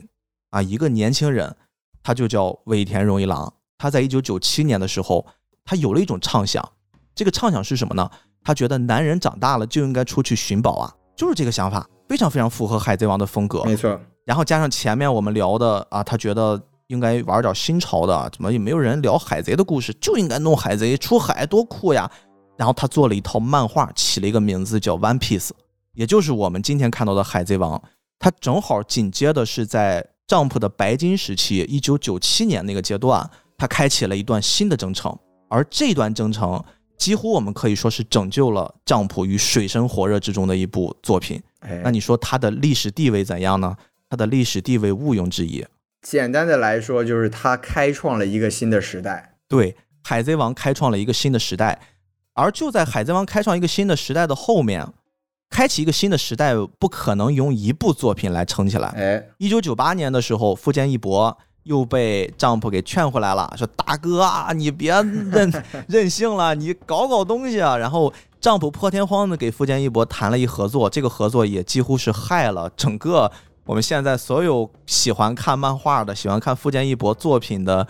呃，一大波读者朋友们，就是说，你可以在我们这个平台上连载一部你自己想连载的漫画。啊，当然就是我们后面提到的《全职猎人》，虽然最近又复更了啊，朋友们也是好消息，但是他们提的条件，富坚义博提说我要不定期更新。你知道这事儿多任性呀！不定期更新的意思就是你不用再去背那些什么催稿呀，逼着我，我今天就要请个假，明天没创意没想法了。其实漫画家很多优秀的内容是被逼出来的。对，作为一个内容创作者，我们应该都很清楚，就是如果说没有 deadline 的这个事情的话，我们是可以拖成什么样子的。当然，目前来看，富坚义博他确实牛逼，他还是虽然没有量啊，但是他的质还是没得说的。哎，九八年开启了《全职猎人》，又给丈夫缓了一口气。接下来的一年，一九九九年啊，我们这儿可能 BGM 孔老师你要开始加起来了啊，我们的纳鲁多登场了哎，岸本齐史的《火影忍者》，他上了又来了一个民工漫啊。哎，《民工漫之二》就是海贼、火影、死火海里面的海贼和火影现在都登场了。对，然后又过了两年，新千年一过，二零零一年久保带人的《死神》就开始连载了，了这正式进入了我们说在新时代上丈夫系的又一次鼎盛，那个时候几乎就是无敌的。我们如果青少年经历了两千年初那个阶段，你们应该知道，真的太开心了。就哇，每周你可以有三个超级牛逼的动画片儿去更新，而且时不时的还会爆炸出像什么钢炼呀，像什么什么妖精的尾巴呀，就是这种我们脍炙人口的，还有一些现在不能提的啊，这些动画片儿它都出现了。对，如果想想听这些不能提的话，就还是可以去关注这个大 B 老师的 菠萝油子啊。我们成年人也没有这么夸张呀。所以你会看到《海贼王》它到底历史地位是什么？它的影响又是什么？它就是帮丈夫救了一命，它让丈夫从那个白金时期已经被人捧上了神坛之后，迅速跌落的那一下，他靠一部作品给接住了，并且他撑到了自己接下来有很多的兄弟姐妹们可以跟自己并驾齐驱，甚至互相扶持，我们再一次走向世界的一种可能性。我终于等来了岸本齐史和久保带人，然后他们肩并着肩，手拉着手，各自用自己想象这个漫画世界的样子，给我们呈现了一套丈夫系的世界。而这个故事还没有完，他们一直在坚持，一直在把这个可能往上顶，一直让日漫出圈，让全世界的人都看到这些精彩的故事。是直到二零一四年十一月十日，也是一个值得纪念的日子，岸本齐史宣布《火影忍者》要完结了没。错，然后又过了两年，仅仅只过了两年，二零一六年的八月二十二日，久保带人的死神他也终于撑不下去了，哎他的身体不适，他的可能各种状况，他就觉得这个作品我我 OK 了，我可以了，漫画家也是非常疲惫的一个职业啊。非常疲惫，非常非常疲惫。而我们一直在聊的三大民工漫，几乎大家都来到了衰败期没。错，这个时候只剩下了海贼王。哎哎，就会有人说了，你们海贼王不是还有那个什么万年小学生一直跟你耗着吗？万年小学生不是丈夫系的啊，朋友们，万年小学生我们聊的是丈夫系，我们聊的是一个企业的兴衰。而就是回到了丈夫这边，丈夫该怎么办呢？他现在没有办法呀，他不断的要推出一些新的作品，而新的作品时代变了，就像我们开头说的，他已经不再是这种连载番了，就是年载的番，我不断的更新，不断的更新，都是变成季播了。对所有的动画工业都变了，大家需要一些来的比较快的刺激。对，大家都需要一些新的刺激了。海贼王你得撑住，你得撑到什么时候呢？你得撑到的是，即便是有了这么一个用新的时代、新的制作方式、新的制作逻辑做的动画片儿，依然可以有很高的人气，有几乎可以比肩海贼王的这个标准的时候，海贼王你才能隐退啊！尾田老师你得顶住，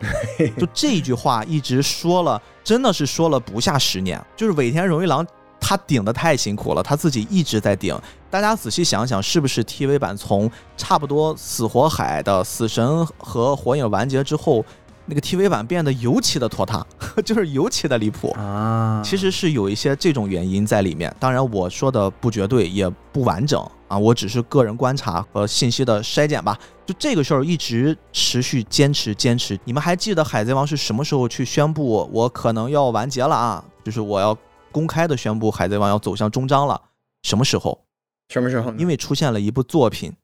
这部作品呢掀起了现象级的一种现象，就是它还没有任何的动画化，漫画已经出圈火到不行了，然后各种销量、各种口碑，大家各种梗已经翻天覆地的这部作品就是哪一部呢我们今天聊的《电锯人》，今天提过他好几次啊，藤本树出来了。藤本树一直被很多人称之为是他拯救了丈夫系的一个天才漫画家，而真正当藤本树出来了，丈夫抱了一个下一个十年甚至下一个十五年金砖的这么一个天才漫画家的时候，他的年纪也很轻，他有极强的创作欲，他的身体机能也可以撑得住。这个时候，尾田差不多就在那个阶段宣布了，哎，我这个海贼王啊要开始进准备进入终章了，我的这个时代终将要过去了，未来新的航线可能要交给你们。那海贼王的历史地位到底是怎样的呢？海贼王一个人几乎是串联了三个时代，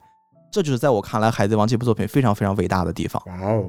对，你看这个被大 B 老师这么一讲，就觉得我们其实是很幸运的一代，就是我们可以说很幸运，见证了这个时代的更替，而且在海贼王的整个时代，我们都是在我们年轻的时候去经历了它，而且是陪伴我们一起成长的这么一个过程，这其实也是非常难得的。就是所以说，我们今天能在大荧幕上面还有机会去看到这个海贼王的剧场版，其实想想也是啊、挺不可思议的一个事情。那其实就是大错老师刚才讲了这么多历史的东西，我们不如就把它往后推一下，就因为其实。我们都看得出来，像这种体量这么大的作品，它到了后期之后是难免会走向衰败的。那就是嗯在这个很多人，包括在我自己看来，这个《海贼王》也没有以前那么精彩了，没有以前那么好看了。那不知道这个大比老师，您觉得啊就是您是怎么看这个《海贼王》现在的状况，或者说您觉得它最终会走向一个怎么样的方向呢？哎，我很巧的是，之前做节目，我们我还跟我搭档其实还聊过这事儿，哦，就是关于一些长篇作品，不只是动漫啊，就是各种各样的，包括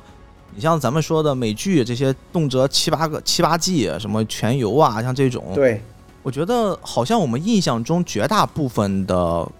高开低走的情况是占多数，就是你真正有一个完美的收尾非常非常少，特别是动漫越长的，我觉得烂尾就是一个家常便饭，或者是说我们用的是烂尾这个词，就是字面意思是它的尾巴烂了，但是前面隐藏了一句话是它的开头或者它的整个大的部分很好，是，对吧？包括这些年《进击的巨人》，您是看过的《剑人创 》，对也是被烂尾骂的各种各样的。当然呢，他自己做的啊，那个不在咱讨论范围之内。烂尾这个事儿，其实我之前观点跟现在会有点变。之前我觉得我没有完全让自己投入到呃一个观众的角度，或者说我完全没有让自己投入到这个领域里面多去了解的时候，我会感觉烂尾就是一种让我很不爽。我作为观众，我不想看到烂尾。但是后来我自己摘出来之后，我会想烂尾到底代表什么？烂尾代表的是你对于这个作品结局的那个期待没有达到预期没，错，没错就，他给你的那种那种震撼力，或者他给你的那个结局不是你想象的结局是。但是如果你按照这个角度再往下想一步，其实可以问一问自己：你们面对所有的作品，你自己喜欢的作品，你觉得它烂尾了，你可以多问自己一句，就是那你想象的好的结局到底是什么？没错，就是你参与到这个编剧里面，因为你也是全程跟着他走下来的。特别是像海贼这种贼长无比的内容，每个人心中都会有一个 One Piece。那那个 One Piece 对于你来说到底是什么？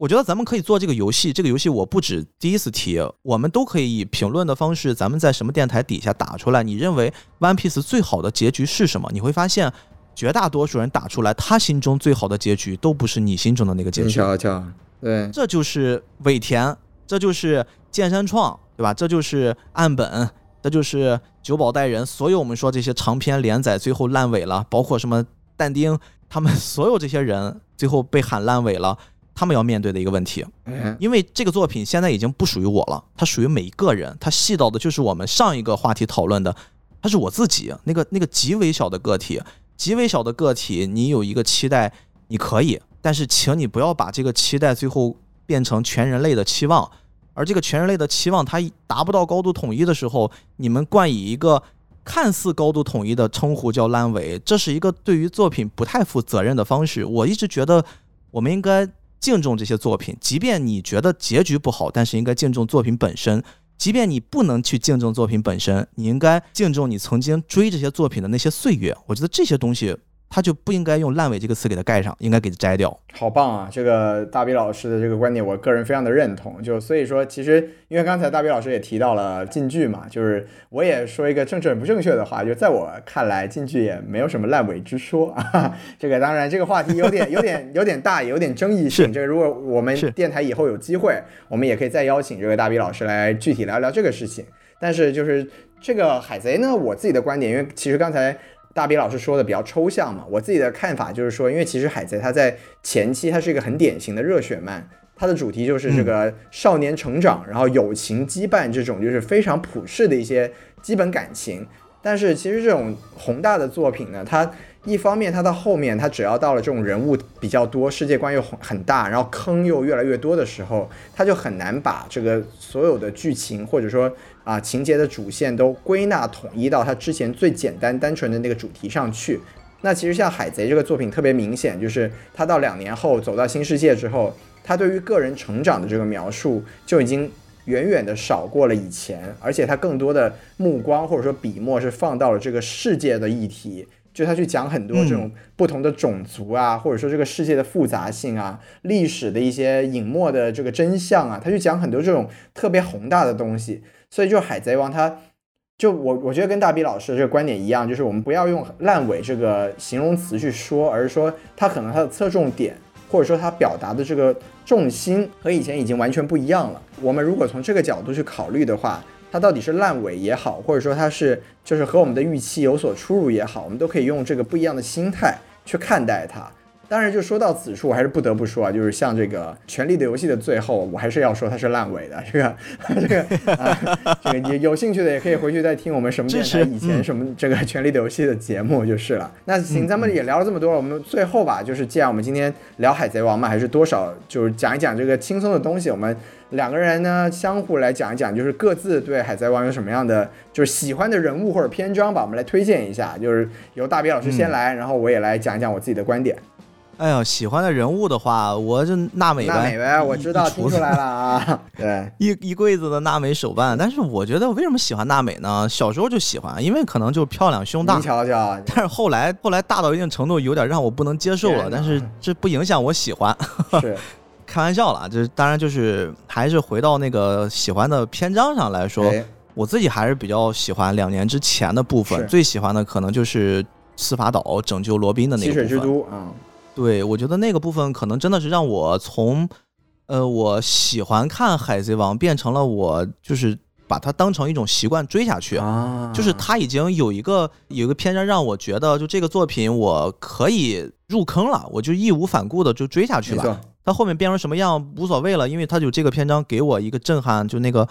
那个基石给我打好了，对，那剩下的我就养成追海贼王的习惯。我觉得差不多就是那个阶段开始的。对，那其实刚好，这我们确实之前没有通过气啊，但是我个人最喜欢的确实也是七水之都司法岛的那个篇章，因为说实话，就是我们从一个讲故事的角度来说，那一个篇章是真的在编剧手法上是登峰造极了。他是在前期把你的情绪，把你的情绪给压到了最低点。他当时有几个这种冲突，有几个危机同时出现。就包括换船的危机、罗宾的危机，然后后来又加上了乌索普下船的危机，友情，而且这个是这个在七水都又有这种本身啊，你以为的好人其实是卧底的这种危机，就是他他真的把你的情绪给压到了一个最低谷，而且当时是甚至营造出了一个你这根本就不知道这个矛盾有没有办法解决的一个情绪。就是如果是，当然这种东西我们看连载，就是你确实不知道未来会发生什么。而且现在的这个朋友们可能也很难像我们当年去体验那种等待着这个作者去把后面的故事用一个什么样的方式讲给我们听这种期待的情绪啊。那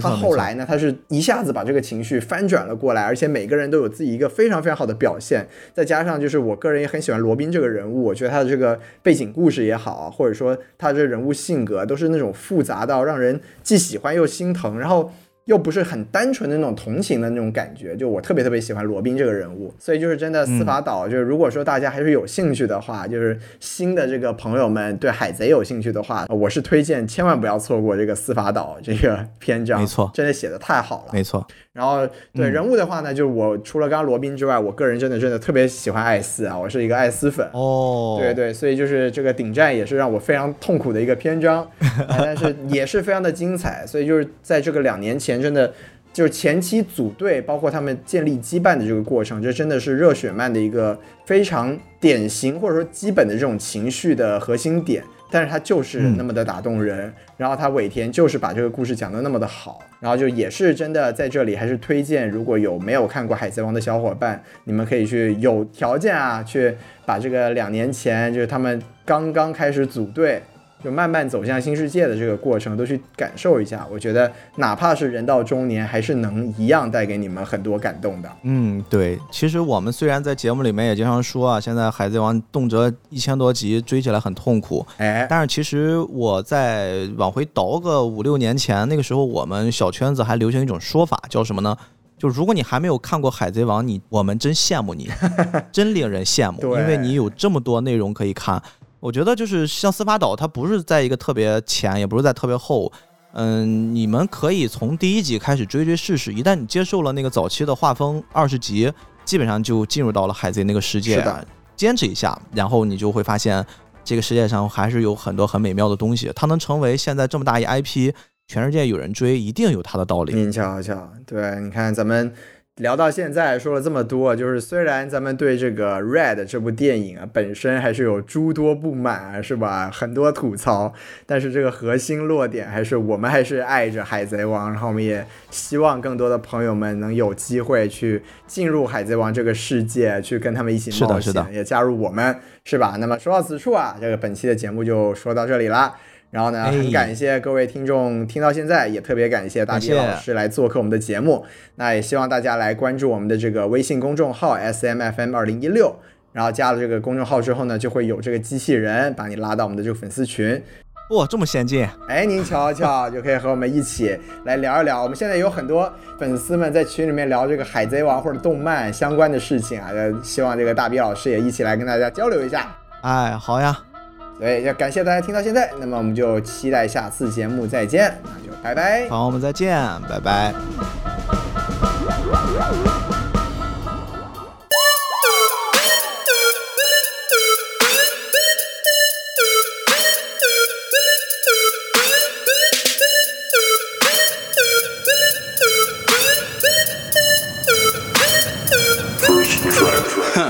要拼尽全力，就像 Mingo，穿貂不穿 Spring，就像 Mingo，全身上下挂满了 bling，就像 Mingo，忙里多的花不尽，嗯，就像 Mingo，管到谁的话都不听，就像 Mingo，不择手段只想赢，就像 Mingo，必须 wanna fuck my dick，就像 Mingo，德里斯罗萨的 King，就像 Mingo，杀光身边所有 hater，就像 Mingo，一个都不放过，就像 Mingo，逃脱的 psycho killer，就像 Mingo，我的手下不能犯错，就像 Mingo，从不跟你说废话，就像 Mingo，外形不用做美化，就像 Mingo，皇冠一样的金发，就像 Mingo，干掉所有不听话的，就像 Mingo，哎，就像 Mingo，不需要你听懂，随便走到哪里哪里都是我的地头，你们费尽心思抢的只是我的零头，只有海贼王的头衔才能让我心动，哎，假使王呢变得更加锐气，就像 Mingo，或创作更多记录，丰功伟绩，就像 Mingo，但哈索不能满足我的兴趣，就像 Mingo，哎，就像 Mingo，呀，就像 Mingo。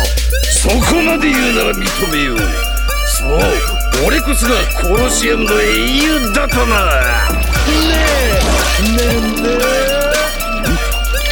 持ってきたぞ。ドビーメの寄りすぎだ。像 Mingo，有我展现腔调的艺术，每句歌词开口都有刚好的力度，记录被年轻的挑战者打破，输过后才会有足够的把握。所以让你知道怎样恐怖连？招，我的每一句就像把恐怖镰刀，直接用它割破你的喉咙，之后留下不止的血液。所以不要轻易向我靠近，你知道我的全部精力都被耗尽，我就像个 Joker，很轻松就把你踩在脚下，倒下，让你明白谁才是老大。天龙的称号早就被我扔掉，七武海的头衔轻松就能拿到，背负着堂几个的家族的名号，海贼王的目标也迟早就能达哎，就像命狗不需要你听懂，随便走到哪里哪里都是我的地头。你们费尽心思抢的只是我的零头，只有海贼王的头衔才能让我心动。哎，加速王的变得更加锐气，就像命狗或创造更多记录，丰功伟绩，就像命狗。但哈索不能满足我的兴趣，就像命狗哎，就像命狗呀，就像命狗。